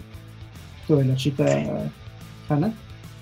Y es, o sea, como dice él, no, Eh, no fue exactamente tampoco el bullying, ¿no? Parecía que también la chica arrastra- arrastraba como que varios problemas ya anteriores. Y creo que y parece que esto fue la cerecita del pastel. Pero igual, pues. Quiero cerrar eh, ese tema diciendo que lamentablemente las redes sociales le dan voz a cualquier idiota. Y eso es algo de que no puede ser, pero, pero pasa. Y mucha gente puede decir, por las redes sociales existen ustedes. Sí, existimos nosotros, existimos todos en realidad. Pero por eso mismo cualquiera puede comentar cualquier tontería y no sabe si estás haciéndole daño a alguien, en teoría. Pero bueno, dicho esto, vamos a la siguiente pausa del programa. ¿Y con qué venimos, Krauser? Venimos con el ex, ¿no? Ex campeón How Naoki, el Rayo. El rayo. Poderoso. Rasha. El Rayo. Sí, que nos ha comentado Exacto. cosas, cosas interesantes. Una visión muy, muy curiosa de. Ya, ya, ya se van a enterar, ya se van a enterar. Pero bastante feliz de que haya estado en el programa. Y escúchenlo esto, no vamos a despedir porque la despedida está grabada ahí en ese, en ese episodio. Pero esperemos que lo Exacto. disfruten.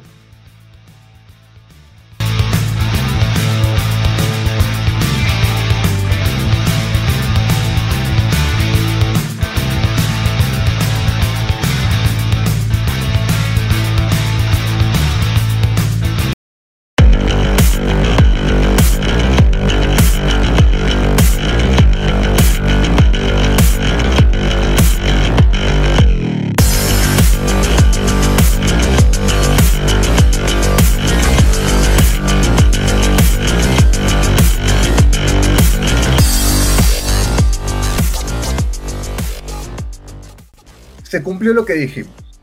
Teníamos un invitado muy grande y lo tenemos, se cumplió.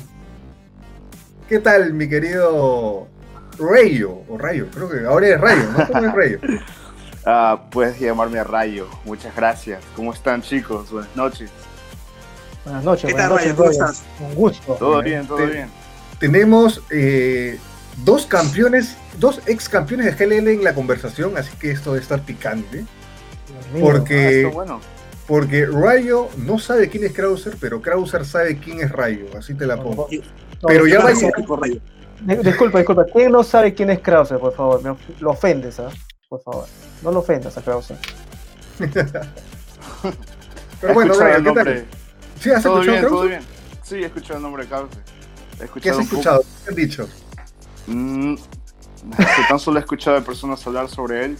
Ah, sé que antes luchaba para la GLL, pero aparte de eso, este, nada más. Mm, interesante, ¿ah? Ya, ya lo quiero a Rayo otra vez, ya lo quiero. Ok, Rayo, cuéntanos, ¿cómo estás este, pasando la cuarentena? Bueno, antes que nada, has estado en entrevistas con GLL, has estado en todos lados, pero ya, ya te tocaba. Creo que el primer tema es cómo estás pasando la cuarentena, porque ahorita todo el mundo está como que jodido de alguna forma. Sí, claro, bueno, tú sabes, especialmente en Perú nadie puede salir, aunque todas las personas están saliendo, pero ah, en Estados Unidos el- las reglas son un poco más débiles, porque nosotros no podemos salir, podemos ir a trabajar y todas esas cosas. Um, por lo general yo estoy trabajando y aparte durante el tiempo libre que tengo me dedico a trabajar en la lucha libre, en, el proyecto que yo quiero hacer. Por ejemplo, este, estoy tratando de mejorar en, hacer promos, estoy tratando de mejorar mi físico porque tengo gimnasio en mi casa, así que tengo la dicha de poder entrenar. Estoy buscando cualquier forma que pueda hacerme una mejo- un mejor luchador. Eso es lo que Rayo está haciendo durante esta cuarentena. Está bien, ahorita tú en qué estado estás? Estoy en el estado de Virginia. Virginia, ¿no? Y bueno, imagino que entre todos los estados Virginia que está bien o está mal, porque creo que el peor es Nueva York. Sí, el peor es Nueva York y el, y el otro peor es en Florida. Así que nosotros, Virginia está prácticamente en el centro. Ah, si es que lo peor está en el norte y en el sur, Virginia está en el centro y afortunadamente los casos no son tan graves aquí. Interesante. Me, me parece obviamente que hay que tener bastante cuidado porque incluso En mi cuadra solamente ya hay dos muertos, creo. Así que, y eso que Perú no está tan mal. Esperemos que, que por donde estés todo esté tranquilo, porque es un tema coyuntural que nos afecta a todos. Incluso creemos que, que la lucha libre es una de las industrias este, más afectadas, porque es, depende mucho del público. Incluso mi papá, que es, este, tiene un gimnasio, también está afectado. Ujú. Ah, la única diferencia que veo con la lucha libre, bueno, digamos que lo- todos los deportes por ahora se han cancelado, ah, pero la lucha libre es el único, la única forma de entretenimiento y de deportes que ahorita mismo está, que ahora mismo está en televisión. Tenemos a WWE, tenemos a AEW y yo creo que la lucha libre como que está en un proceso de revolución. ¿Y a qué me refiero a eso? Estamos en un proceso de cambios, de tratar de adaptarnos a estas nuevas condiciones.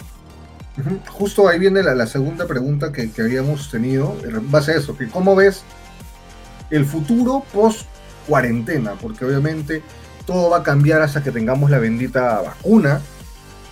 Claro. No sabes qué tanto, qué tanto va a cambiar, pero en Perú eso de alguna forma no se va a aplicar porque Claro. en Perú todavía la lucha libre está creciendo, pero tú que estás básicamente en el país, en la industria donde, donde la lucha libre es más grande, desde tu perspectiva, porque ya estás en Ring of Honor, incluso en algunas indies peleas, pero queremos saber, ¿tú cómo ves esa perspectiva de lucha libre post cuarentena? Bueno, desde los comienzos de los tiempos, desde el comienzo que la WWE se convierte en una organiz- organización mundial, este, todo el circuito independiente se ha basado en lo que esta compañía hace. Y como vimos en WrestleMania 36, este, ah, tuvimos la lucha entre Undertaker y AJ Styles, tuvimos la lucha entre The Fiend y John Cena. Y para los que no han visto WrestleMania 36, ah, prácticamente estas luchas se trataron de una forma más cinematográfica, donde era más efectos secundarios, efectos de cámara y todo como si fuera una película. Entonces, con este, yo pienso que al ver al, al- que WWE haya podido hacer, es- hacer esto, como que ha inspirado a otras compañías a tratar de hacer lo mismo. Rayo, este, que es una pregunta. Tengo una duda. ¿Qué opinas realmente de estas peleas cinematográficas que está haciendo WWE? Personalmente, a mí no me gusta porque yo soy bien purista en ese aspecto. Pero, ¿cuál es tu opinión sobre eso? Bueno, ¿qué se trata de la lucha libre? ¿Cuál es el propósito número uno de la lucha libre? Entretener. Entretener a los- al, al público. Y ah, es posible que hay personas que no les guste ese tipo de lucha, pero la cosa es que el entretenimiento no tan solo significa de que alguien esté feliz al ver esto, sino se trata de tener una reacción, sea negativa o positiva, eso se le llama entretenimiento. Y Eh, cuando... Hola, Disculpa. hola, Pai, hola, Pai, disculpa. Disculpa que te corte, justo que iba, bueno, no, no sabía que vas a continuar, pero justo partiendo de la pregunta de Krause, ¿no? ¿No te da miedo a ti que la lucha libre se convierta en algo más cinematográfico? En, en el sentido de que, por ejemplo, ya no se requiera que sean luchadores que hayan entrenado como tú, ¿no? Sus años, que estén en un ring, sino que pueda ser cualquier actor, cualquier persona que tenga buen carisma y ya ellos ocupen, opaquen el espacio de los verdaderos luchadores. Hay un montón de personas, ah, entiendo el punto de vista de muchos luchadores que piensan esas cosas, pero al mismo tiempo, desde los años 80, la lucha libre se ha, ha sido influenciada más por personajes, personajes grandes que por la lucha misma. La mejor forma que puedo describir la lucha libre es, uh, pongámoslo de esta forma, gimnastas, los gimnastas, los que van a las Olimpiadas. ¿Cuántas personas vamos a ver, pagamos tickets para ver gimnastas?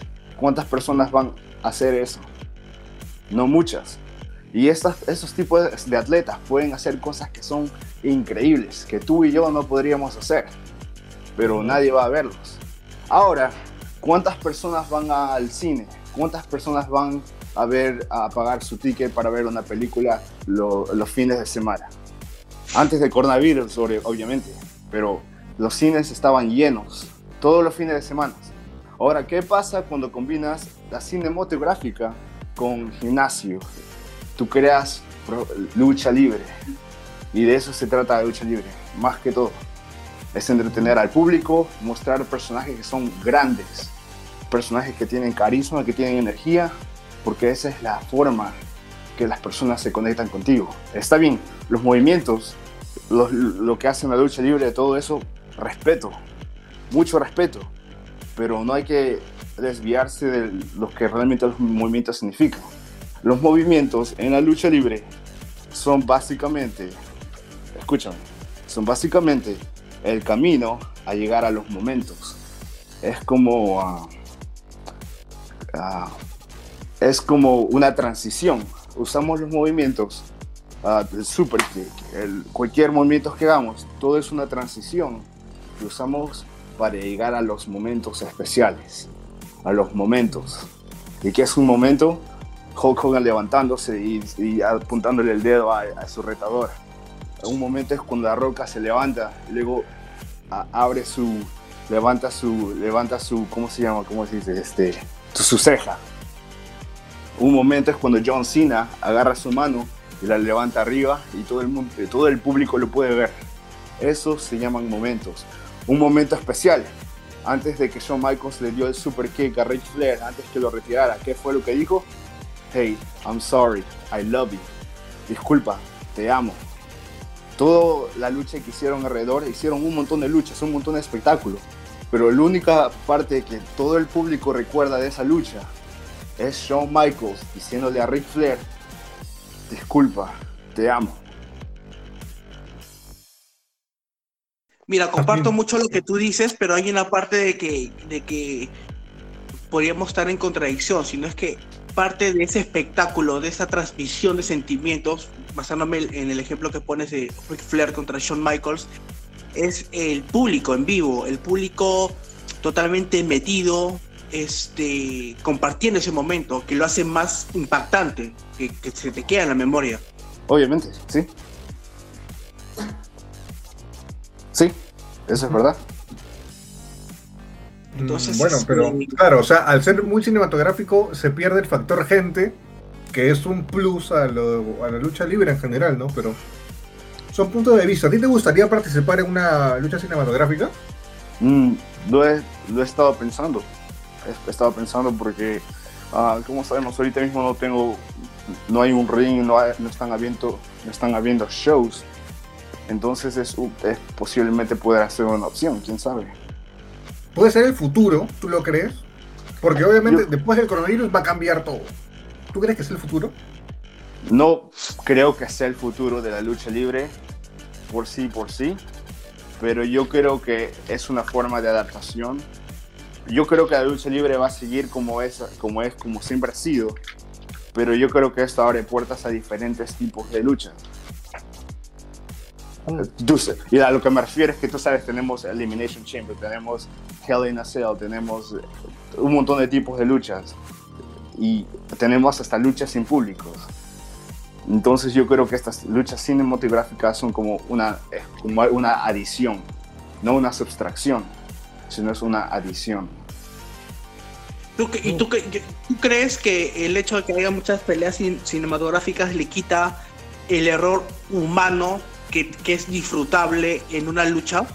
Porque es verdad, muchas luchas, eh, por ende, aún a veces tienen errores, el botch, algunos son muy, muy rochosos, o sea, muy, muy explícitos, otros a veces son muy simples que no se notan al ojo que no ha entrenado.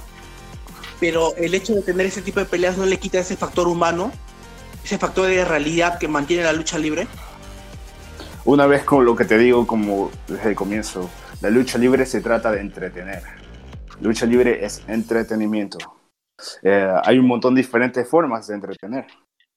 Ah, no creo que le quites ese factor, porque si es que le quitara ese factor, cuando nosotros vea- verá- veamos una película, este, cuando vemos una película y es una película buena, por ejemplo, ¿cuál es tu película favorita? Este, Batman, la película de Batman con Heath Ledger. La segunda de Dark Knight me parece, Ex- me Ah, parece perfecto. criminal esa película.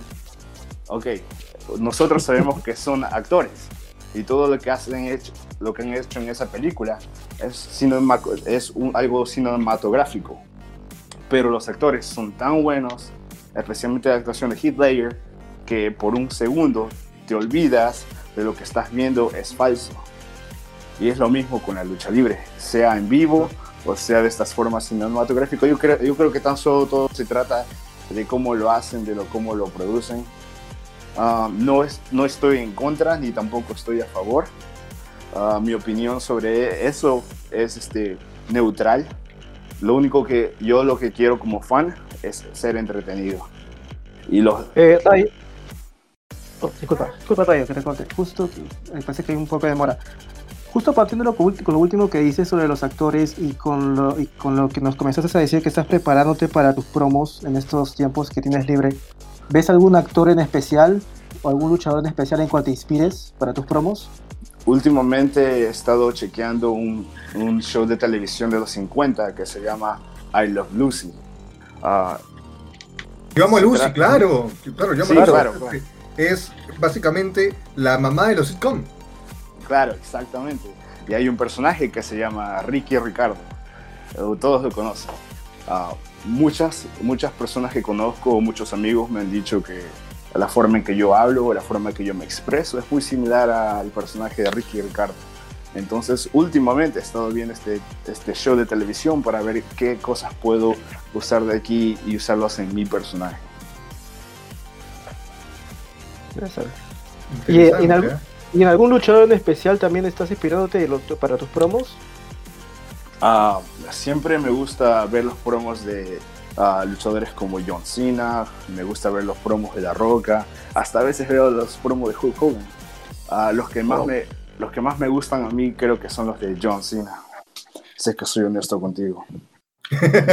Me acuerdo que President te hizo la misma pregunta y se rió, porque tú sabes que President es bien especial. Sí, no le gustan sí, esos luchadores, claro.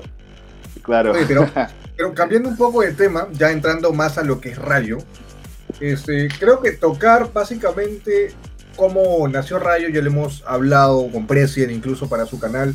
Es más, si estás escuchando y quieres saber un poco más de lo que es Rayo, ve, eh, anda al canal de President XL, que ahí está el video. Un saludo para President que ya no nos quiere acompañar, pero ahí está. Saludos. Sí, No, pero. Claro, claro, claro. Es más, ahí él, eh, él siempre se pone el orgullo de yo la descubrí, no, pero ya veía de tiempo. Bueno, eso. Bueno, si es que soy honesto, realmente él fue el que, si es que no hubiera sido por el presidente, ah, no hubiera tenido mi primera, mi primer reportaje con una, un programa peruano o una radio peruana. Después de ahí, fue después de ahí, después de meses fue cuando conseguí mi, mi lucha en NXT, pero antes de eso, ah, el presidente fue el primero que se contactó conmigo.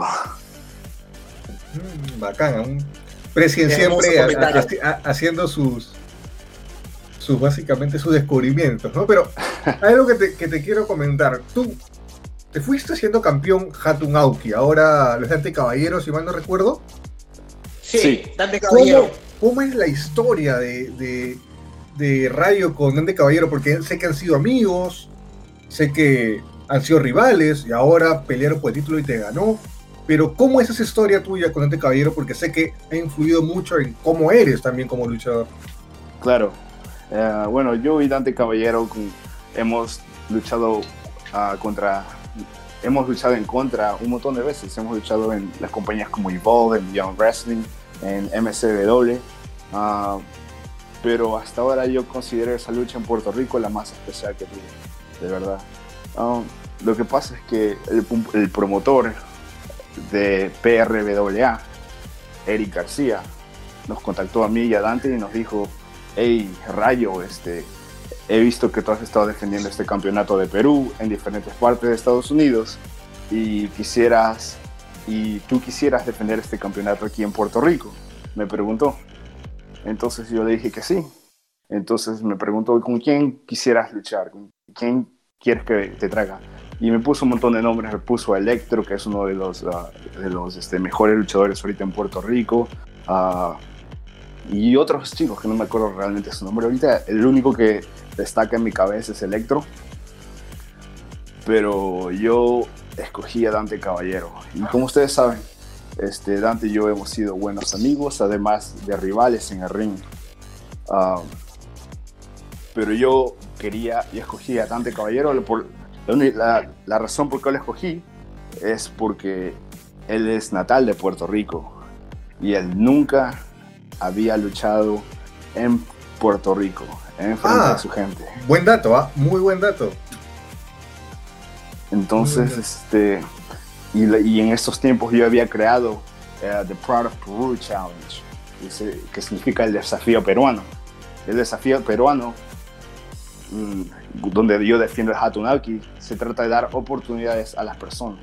Eh, oportunidades a luchadores que no muchos conocen o no muchos que han visto y que quieren poder destacar más. Ah, uno de, algunos de los chicos contra quien defendí fue los chilenos Pedro Pablo y Alessandro que ah, luchan en eh, cinco luchas clandestinas. Ellos estuvieron en Estados Unidos y tuvimos una, una lucha por el campeonato y de, este, y, y de hecho este, esa misma lucha fue, ah, fue este, ¿cómo se dice? Fue publicada por este Pro Wrestling Online, que es la página de Hugo Sabinovich, Ya. el comentario de español. Claro, lucha online, tengo entendido, ¿no? Sí, Sí, sí. Entonces, el punto es que ese fue, eso fue lo que yo quise hacer con este, este desafío peruano. Tratar de buscar nuevos luchadores y para que otros luchadores puedan verlo. Poder dar oportunidades. Similar como John Cena hacía el- su, su desafío por el cinturón de los Estados Unidos. Eso era lo claro, mismo. claro. Y al mismo tiempo, y al mismo tiempo quería que el público fuera de Perú pudieran conocer este campeonato que se llama el Hatunauki. Al igual que dar orgullo a los peruanos, a los, fanáticos de, de generación lucha libre y de todos los fanáticos de lucha libre que nunca han podido este, tener algo como nunca han podido este, tener al- algo fuera del país que los represente. Sí, ba- bastante, bastante correcto lo que dices y también opino igual. También creo que fue un detalle tuyo también decir, oye, él no peleó nunca con- en frente de su gente, oye, qué paja sería pelear contra él por un título y más que nada por la historia que tienen ustedes, ¿no? Pero te digo, mucha gente sabe que tú eres de Perú, incluso algunos pueden decir, oye, ¿de dónde eres? Ah, yo soy de Perú. Por eso, ¿qué imagen tienen algunos luchadores que has conocido cuando dices eres de Perú? Porque mucha gente dice, ah, no sabe, no sé, lucha libre de los 80, puede ser, los 70 que, que existía. Y ahora la lucha libre en Perú está resurgiendo, pero ¿qué imagen tienen los otros luchadores o el mundo en general cuando tú dices, oye, soy de Perú y vengo con a demostrar que se hace buena lucha libre en mi país? Claro. Este, lo que pasa es que aquí, por lo menos en Estados Unidos, ah, lo- los luchadores más populares son de México ah, o son de Puerto Rico. En la lucha libre, ah, por parte hispana, los más populares son los mexicanos y los puertorriqueños. Y fuera de ahí es muy difícil para otros países destacar o otros luchadores destacar internacionalmente porque no, tienen, no muchos tienen la experiencia de haber pasado por eh, estas mismas compañías grandes y todo eso. Todo se trata de experiencia. Ahora, um, no hay muchos luchadores peruanos en Estados Unidos. Y los que hay, este, en, en general la lucha libre es muy difícil de hacer para cualquier persona. Pero yo fui muy afortunado de tener un montón de oportunidades donde yo pude destacar y hacer mi nombre. Ah, entonces cuando ah, me preguntan de dónde eres tú, Rayo, soy de Perú. La, mayoría, la, forma que la mayoría de las personas responden es, oh, nunca habías conocido un luchador peruano. Oh, en serio, nunca había ah, escuchado sobre Perú. Perú es donde está el Cusco, ¿verdad? Machu Picchu. Machu Picchu. Así es, ese tipo de cosas me dicen. Eso. Pero yo creo que es una forma de que otras personas aprendan de la cultura peruana. Mm, Está bien, está bien. Justo con, con el gimmick de, de Last Incan Warrior también creo que encaja bastante. Pero últimamente, eh, ahora estás con el Viva la Revolución. Y lo dices, eh, es más, incluso antes de esto hemos compartido luchas tuyas en The Ring of Honor que has tenido y siempre, Viva la Revolución. ¿Qué significa Viva la Revolución para Rayo? O sea, ¿cuál es el mensaje que quieres transmitir? A lo que me refiero es que se trata no de cambiar al mundo, sino de ser un líder, de poner el ejemplo a las personas, de cómo debes de vivir tu vida. Eso es lo que me refiero con la revolución.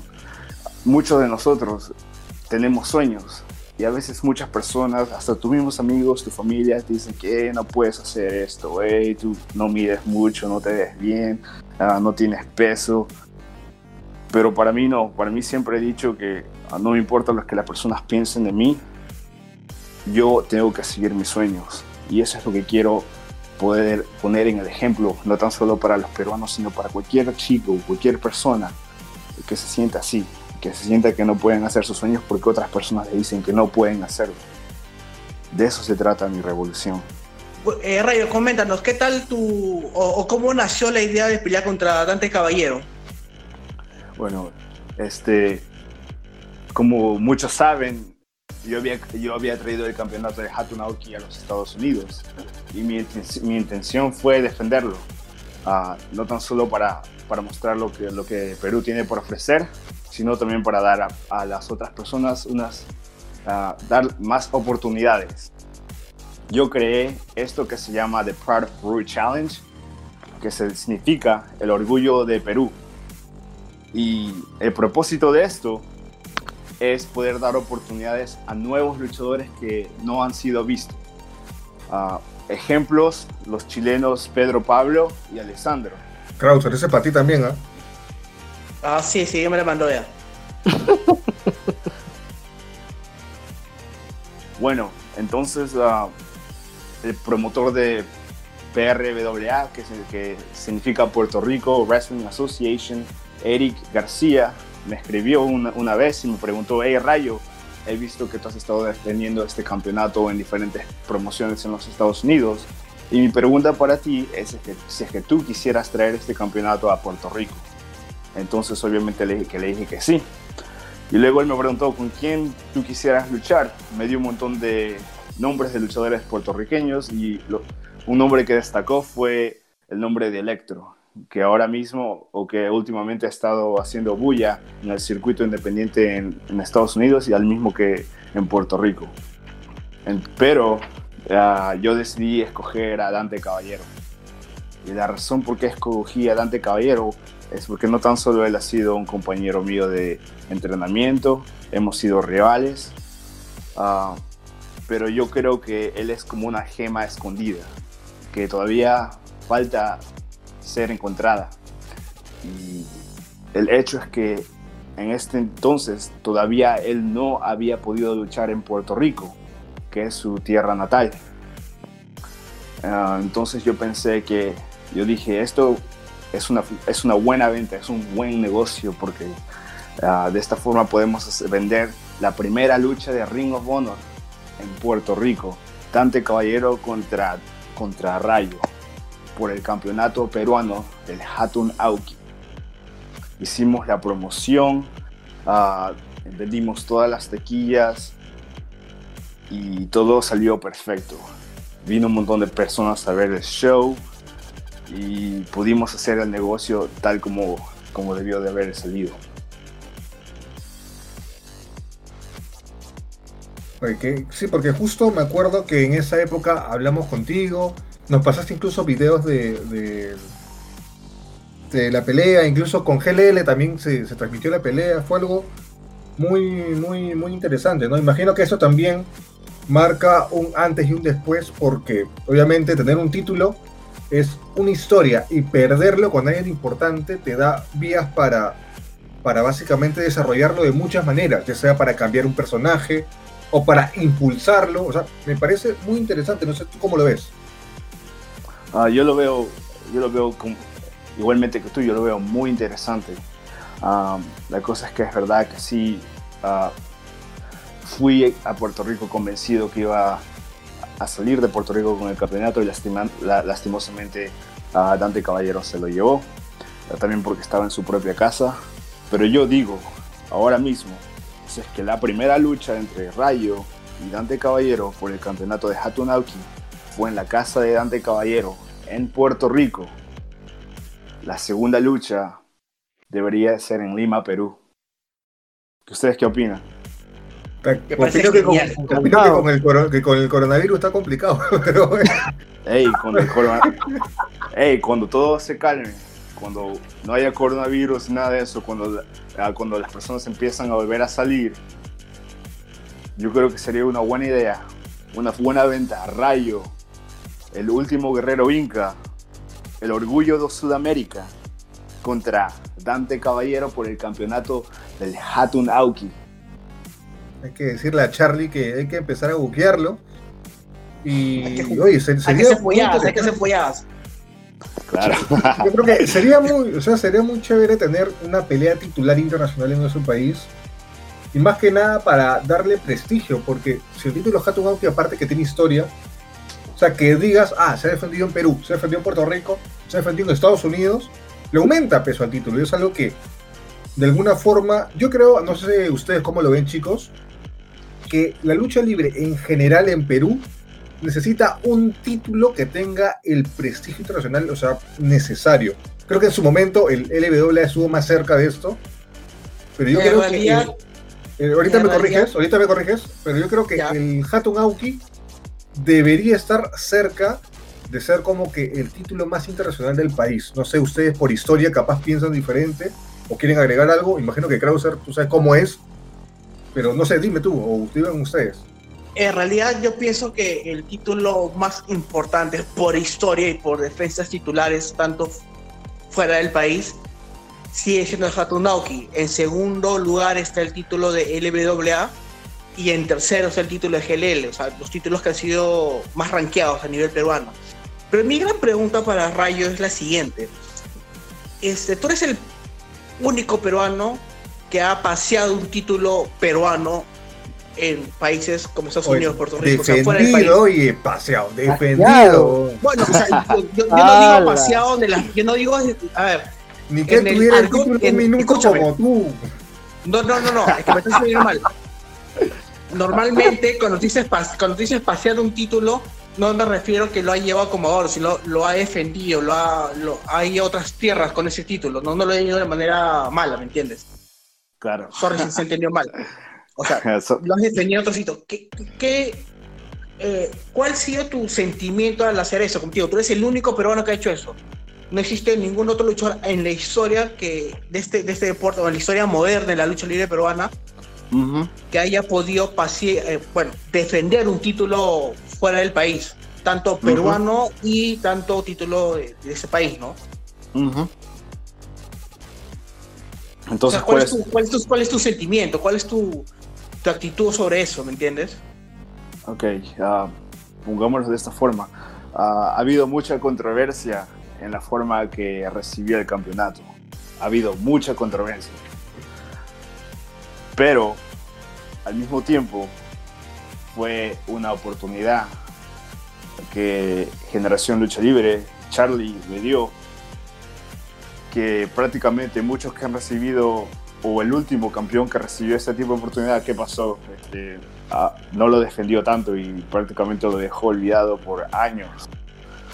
Entonces, ah, yo lo veía como es esto posible, que algo que fue defendido aquí en Perú por años ah, terminó quedándose en la casa de alguien sin ser defendido, y tan solo quedándose como un recuerdo antiguo. Y bueno, llegó esta oportunidad a mí y siempre he querido que cada oportunidad o cualquier cosa que venga a mis manos, quiero convertirlo en oro, quiero convertir, en- convertirlo en algo bueno. Y entonces hay un montón de personas que con estas oportunidades no sabrían cómo llevarlo, pero yo soy, además de ser un luchador, yo soy un hombre de negocio. Ay, ay. Ay, Como ay. Krauser- Como Krauser en GLL. ¡Hala! Entonces mi negocio con esta oportunidad que recibí era convertirlo en el campeonato más importante, no tan solo del Perú, sino de Sudamérica. Porque ahora mismo no hay ningún campeonato sudamericano que haya podido hacer, ha defendido de la magnitud de lo que yo he podido hacer con el campeonato de Hatton Auto. Al- Algo, algo curioso para complementar eso es que el título Hatun Naoki ha sido defendido en Norteamérica, ha sido eh, defendido en Centroamérica, en, ha sido defendido en Asia, en Europa y en una- más de una docena de países. Sí, en, en todos pero- los tres titulares, desde el 2008 hasta la fecha. Sí, Entonces, yo eso, pienso que- eso es correcto.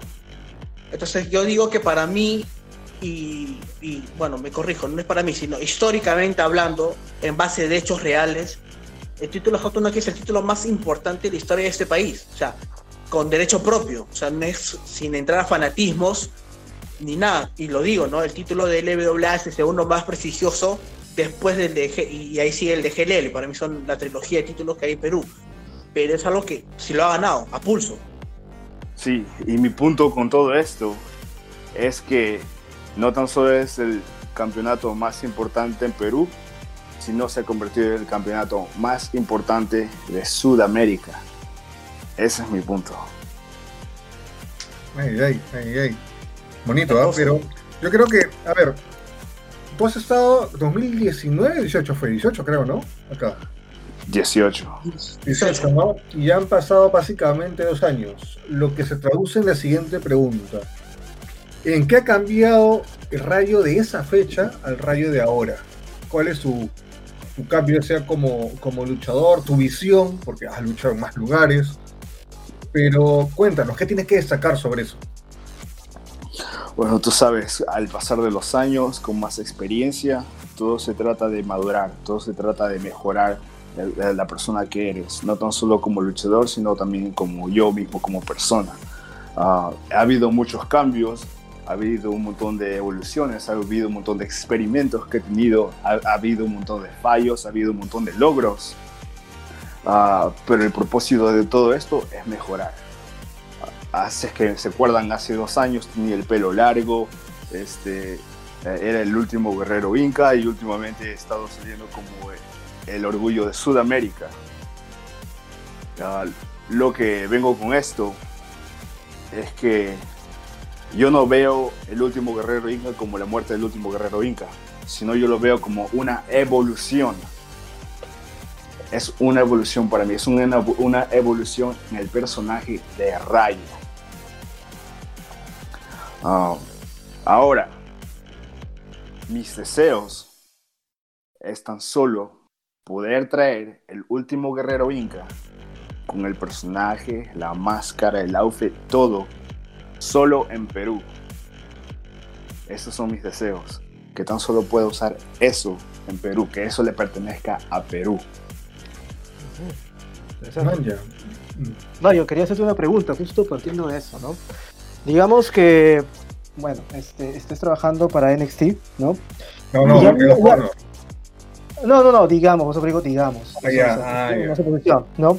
Y qué pasaría, porque ya ha habido casos de que, digamos, Vince te ve y dice, creo que te cre- quiero que crees un personaje, obviamente relacionado a tu cultura, pero quiero que sea una mofa sobre eso. ¿Tú lo aceptarías a pesar de estar trabajando para? Porque ha pasado con algunos luchadores mexicanos, ojo, ya ha pasado, ya tiene, ya, ya ha habido su historia. ¿Tú aceptarías eso? Ahora, pongámoslo de esta forma. Yo estoy trabajando por para WWE, ¿ok? Entonces, eso me hace un empleado. Y Vince McMahon es el jefe. Entonces, es que el jefe le dice al empleado, quiero que hagas esto. Que se supone lo que el empleado debe de hacer. Claro, tienes que aceptar las órdenes del jefe, pero... Tienes que ser profesional y cumplir con tu trabajo. Ok. Mira, me parece, me parece interesante escuchar eso porque varios luchadores ex WWE que se van a otras empresas tienen Ujú. la pésima costumbre, pésima costum- costumbre de rajar de WWE, diciendo, no, es que a mí me obligaron a hacer eso, me hicieron hacer esto, yo no quería, me obligaron. Y yo lo comenté varias veces en el chat. O sea, yo lo veo desde un punto de vista profesional. O sea, yo en mi chamba, si postulo una chamba a un trabajo, ahora que se dice chamba coloquialmente acá en Perú, pero si yo postulo un trabajo y mi, mi jefe, y yo al momento de postular ese trabajo, sé que puedo con, eh, que cumplo con las eh, expectativas de, de este trabajo, y si mi jefe me dice dentro de los parámetros del trabajo, haz tal cosa, yo la haría. Y salir de ese trabajo y rajar de eso, no me parece profesional. Muchos Claro. luchadores, como te digo, hacen eso. Y es, es, es bastante interesante lo que tú dices, ¿no? O sea, si yo estoy en WWE y trabajo para Vince y me dice, haz tal cosa, tú eres un empleado, o sea, y tenías que hacer lo que el jefe dice, ¿no? Y eso me parece bastante interesante. Claro, bueno, la cosa con ser luchador es que muchos de nosotros, eh, igualmente de forma mundial a forma independiente, muchos luchadores empiezan a crecer egos. Egos porque tienen fanáticos, eh, sea público grande o sea público pequeño, te- empezamos a tener fanáticos, seguidores en línea y todo eso aumenta el ego de las personas. Ahora lo que pasa es que cuando tú tienes ego, tú te crees que tú eres el artista, tú crees que tienes todo esto y es verdad, tú, eh, muchos luchadores tienen esa posibilidad, ese poder cuando trabajan para compañías como Ring of Honor, como Impact Wrestling, hasta AEW. Pero Ring of, ah, pero la WWE eh, es creada por un, fue creado por Vince McMahon y es una compañía que no, ah, es una compañía universal. Y entonces el trabajo como luchadores, como luchador allá en la WWE es cumplir los sueños del creador, la visión del creador. ¿Y quién es el creador? Es Vince McMahon. Entonces el trabajo de los luchadores es poder hacer, tomar su visión que él ha dado para ti, tomar su visión y hacerlo realidad. Pero muchos de nosotros ya cuando empiezan, empezamos a tener el ego, oh, yo no quiero hacer esto porque no va con mi personaje, ah, que no me siento bien haciendo esto, ah, no, no. Como chicos, no, te, no se tomen tan en serio. Esto es un trabajo. Nuestro trabajo no es entretenernos a nosotros mismos, es entretener al público. Qué importante lo que has dicho. O sea, no es entretener, uh, sino entretener a la gente. Claro, está bien. Por eso es que te comento, ¿no? Que hay luchadores, por ejemplo, que, que de alguna forma este, no estaba de acuerdo con, con el personaje que le habían dado y él dijo, no, que quiero que la gente me vea. No sé, tú. bueno, Bueno, ya me voy, ya, gente. Chao, chao. No. Mentira, mentira. Tú eres parte importante de este programa. No, o sea, lo, lo que, lo que sí quería acotar, y ya, ya me hiciste esperar la pregunta, ya, ya se me olvidó ya. No, no, Sí, huevón, complementando, sí, lo que tú, no, complementando lo que tú dices, una de las ventajas de los luchadores que entran a WWE es la exposición mundial que recibes. Y eso es bastante bueno. Como yo he dicho bastantes y bastante veces, digo, o sea, ¿cómo puedes rajar de una empresa? O sea, que aparte que has ganado un buen dinero, te ha dado una exposición masiva y todo el mundo te conoce. Y lo cual te abre mucho más puertas para poder elaborar. O sea, yo, no- Claro. yo no, yo no eh, criticaría o rajaría de una empresa. O sea, simplemente tengo, tengo una visión diferente de mi carrera sobre lo que la empresa me da. Claro. Pero que te, que te haga conocer de manera exponencial es, es, es valioso. O sea, que ni siquiera se paga con dinero. Claro. Cristian, creo que tú querías preguntarle algo también. Mm, sobre otros temas, sobre- o sea, por, por ejemplo, este, justo partiendo, ¿no? justo hablabas de tus sueños ah, hace poco. Eh, ¿Tú realmente cuándo decidiste ser luchador? O sea, una cosa es ver, por ejemplo, porque le vi una entrevista que a ti te, gust- a ti te gustó la lucha libre cuando empezó, cuando viste la pelea entre Cena y Edge. O sea, a mí también me pudo haber gustado otras peleas, pero, pero no me nació eso de ser luchador. ¿Qué lucha tú viste que te dijo, ok, desde este momento esto va a ser mi sueño, esta va a ser mi vida? Ah, fueron dos luchas y estas dos luchas pasaron el mismo día. Ah, ah, fue el año 2012, alrededor de abril, tal vez al comienzo de abril. Mm, ¿Tienen alguna idea qué evento podría ser? Abril 2012. A ver, déjame acordar. 2012, 2012. No, abril, abril tiene que ser WrestleMania. Exacto. No necesariamente, no necesariamente, porque también puede ser de marzo, ojo, ¿ah? Dato estadístico. Ahora se cae abril. Es como Semana Santa. ¿Cae abril No. o, ma- o- o este marzo? fue abril primero. Ah, Ok. WrestleMania. WrestleMania. Fue-. ¿Se acuerdan que WrestleMania fue el del 2012? El 28, Exacto. ¿Y cuál fue el evento estelar? Roca John Cena. Ok, ¿y cuál fue el primer, el primer, eh, el primer, la primera? La primera pelea fue eh, eh, Sheamus contra Daniel Bryan por título mundial, el peso completo. Perdió Exacto. porque AJ Lee le dio un beso a Daniel Bryan y perdió en 18 segundos. Ok, Dios mío, esas do- eh, Wiki esas-. Esas dos luchas fueron las luchas que me inspiraron a ser luchador. Todo ese feudo de John Cena contra La Roca, que explotó en WrestleMania 28, ah, el eh, Daniel Bryan teniendo el campeonato de peso completo y teniendo esa lucha contra Sheamus en WrestleMania 28, esas dos luchas fueron lo que me inspiraron a ser luchador. Oh. Ahora, ahora te explico. Ah, yo como fan, yo quería ver a Daniel Bryan triunfar. Como ya me gustaba Daniel Bryan como, como fanático y que él se haya convertido en campeón mundial así siendo bajo de estatura y no, no, ser, súper musculoso y defendiendo el campeonato de peso completo en WrestleMania como que lo vi como algo grande. Entonces igual como todos nosotros queríamos ver la lucha entre Sheamus y Daniel Bryan. Wow, por el campeonato de peso completo. Yo estaba como, como un niño, estaba esperando la lucha, estaba feliz. Después pasó el beso, pasó el bro kick y como que me dio una, no sé, como que una vez que pasó eso tuve, estaba amargo, estaba muy molesto, pero al mismo tiempo como que despertó ese fuego en mí, como que, "Man, este chico trabajó tan duro para llegar aquí y esto fue lo que le pasó. Ah, no puedo creerlo. Ahí tuve como un, un fuego que entró dentro de mí, un fuego que entró en todo mi ser y como que es, no puedo explicarlo exactamente por qué, pero como algo en Daniel Bryan ah, yo vi en mí. Y ah, especialmente cuando Es que, es, que, es que eso es lo curioso. Lo que, lo, lo que pasa es que el camino de Dolly Dolly de Daniel Bryan era el camino más improbable de cualquier luchador. Exactamente. Yo lo sigo desde el 2002, en, de que debutó el Ring of Honor. El pata, era, el pata es un genio en el ring.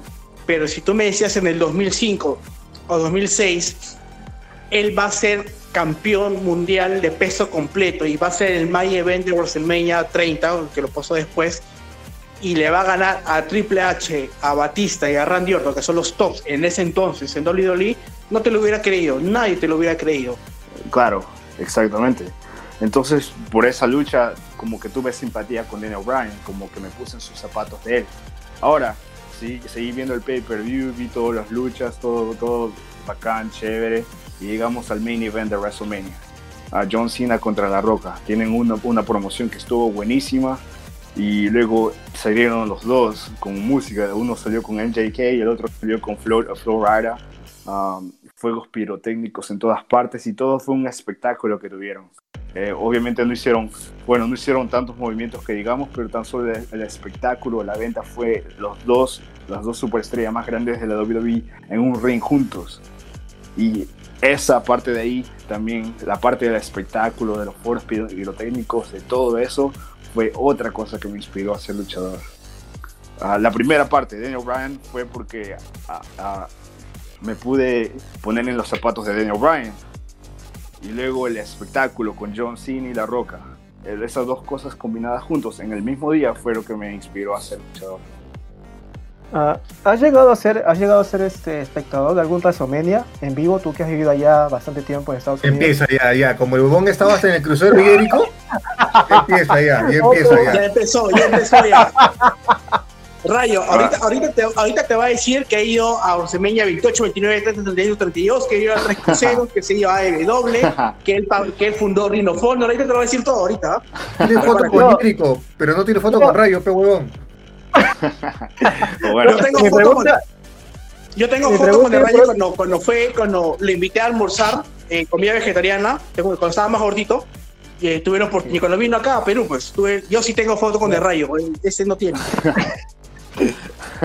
no, es que mi pregunta iba por, bueno, a otro sentido, a otra dirección.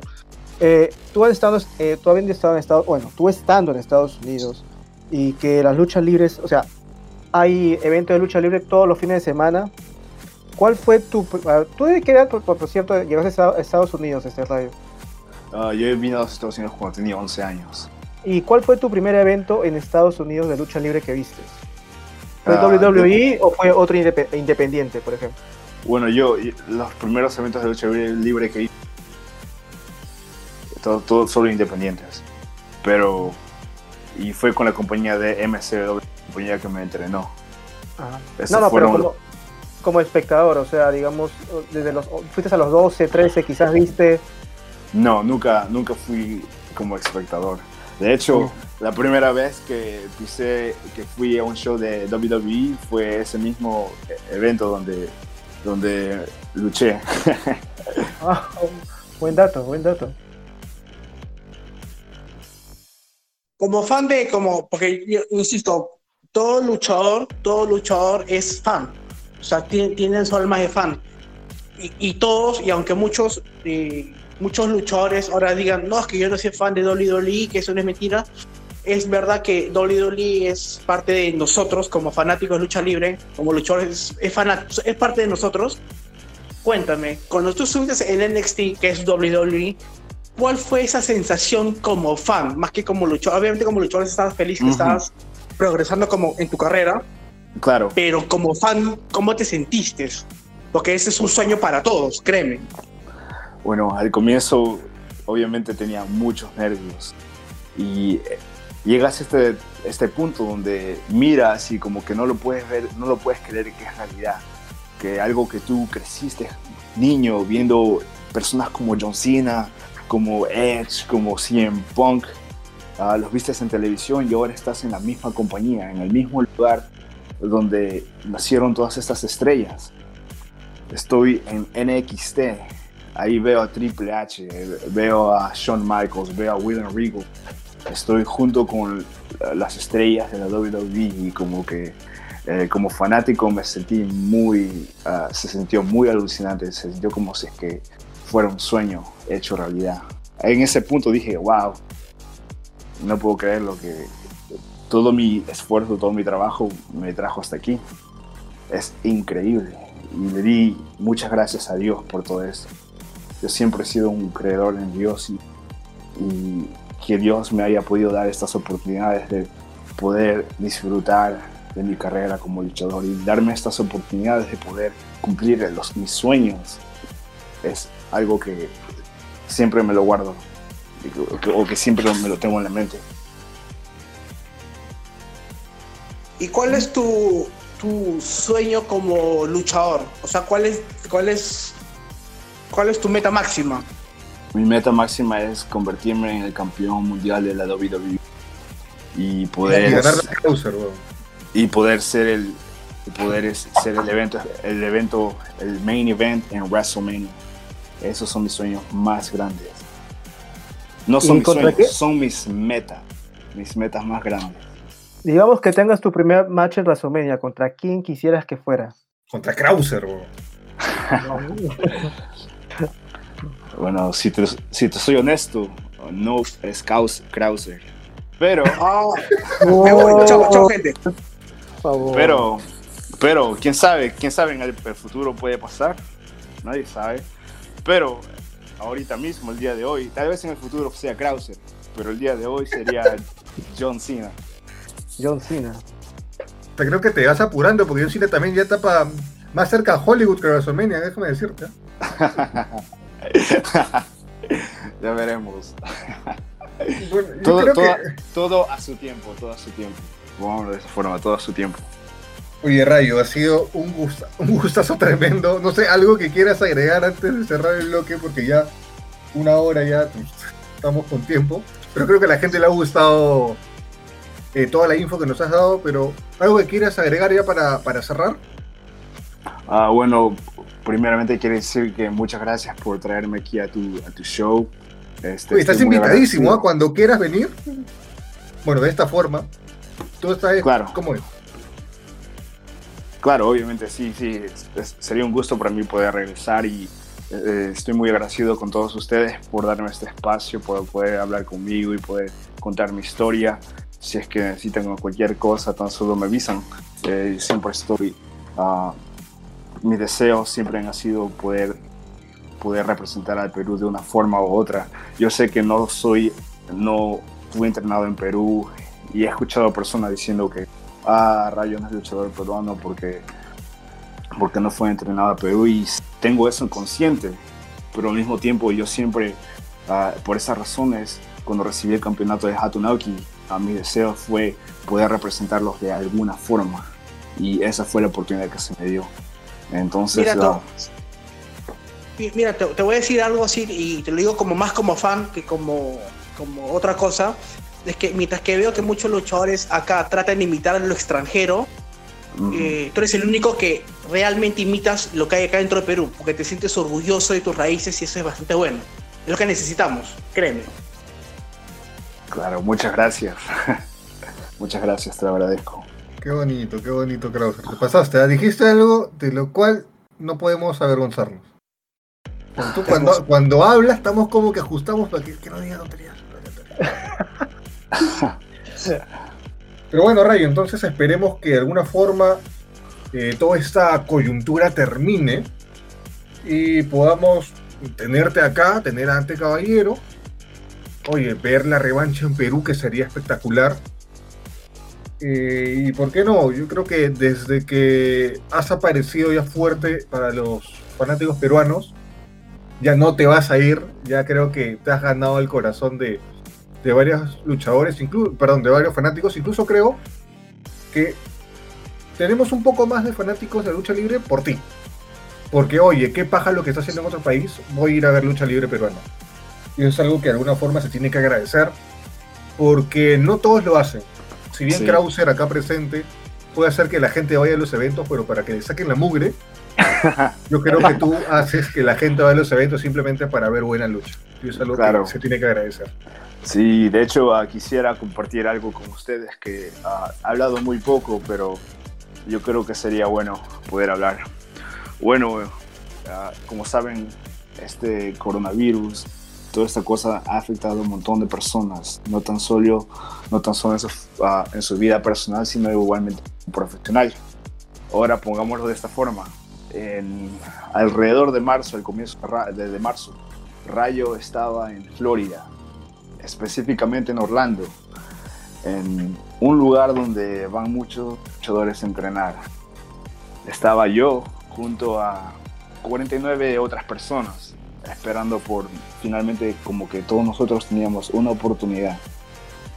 Entonces todos estamos ahí, todos nos sentamos, todos vestidos bien, listos para esta oportunidad. Y luego viene el presidente de esta cierta compañía de tres letras que termina con la E Hey, y, y nos, y nos dice, hey chicos, ah, tengo unas noticias lamentables. Desafortunadamente por el coronavirus hemos tenido que posponer este evento. Pero les prometo que podrán regresar una vez que todo esto se acabe. Ustedes tienen, pueden re- regresar garantizadamente. Y pues ese día ah, me sentí triste al comienzo, me sentí un poco decepcionado porque, wow, finalmente tengo una oportunidad para poder trabajar con, él, esta, para poder ser firmado. Y bueno, mi suerte, esto es lo que pasa. Con mi suerte, al comienzo estuve triste, al comienzo como que tuve muchas dudas, pero al mismo tiempo yo siempre pienso que este tipo de cosas, cada vez que algo malo pasa en tu vida, como que tienes que darte cuenta que es como un desafío más, un desafío para, para, para que tú mejores. Y es, esa fue la forma que la tomé. Porque, o sea, ¿ibas a hacer un tryout? O sea, ¿eso me estás diciendo? ujú. Oye, ¿qué iba acá? Maldito coronavirus. Pero si, si el mismo señor, que ya sé quién es, y escuche el programa porque ya tenemos pruebas de que varias cosas que hemos dicho han pasado, así que alguien le está dateando que, que escuchamos. Pero oye, qué, qué, qué paja que de alguna forma nos enteremos de tus logros y, y Claro. sentirnos frustrados porque, oye, pucha, por esta enfermedad que de alguna forma no es culpa de nadie, solamente de los chinos que no vieron bien su murciélago. Pero Me costaba hervir un poco más. Nada. Sí, nada, nada costaba. Pero oye, pero, pero estamos bueno, muy felices por ti, la verdad. Es más, hubieras empezado por eso y teníamos otras preguntas que hacerte. Pero bueno, el, el punto, el punto es que lo, lo mejor para lo mejor siempre es al final. Y el punto es que ah, esta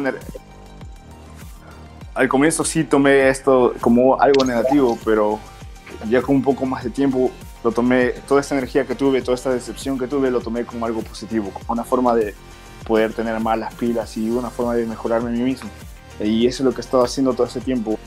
De vuelvo por estas razones, vuelvo a, hablarte sobre todo lo que Rayo está haciendo durante la pandemia. He estado practicando mis tomos, he estado practicando mi personaje, he estado buscando todas las formas ah, que pueda estar al 100% listo una vez que pueda regresar a ese mismo lugar que te digo, con tres letras, termina con la E, que garantizado consigo ese contrato.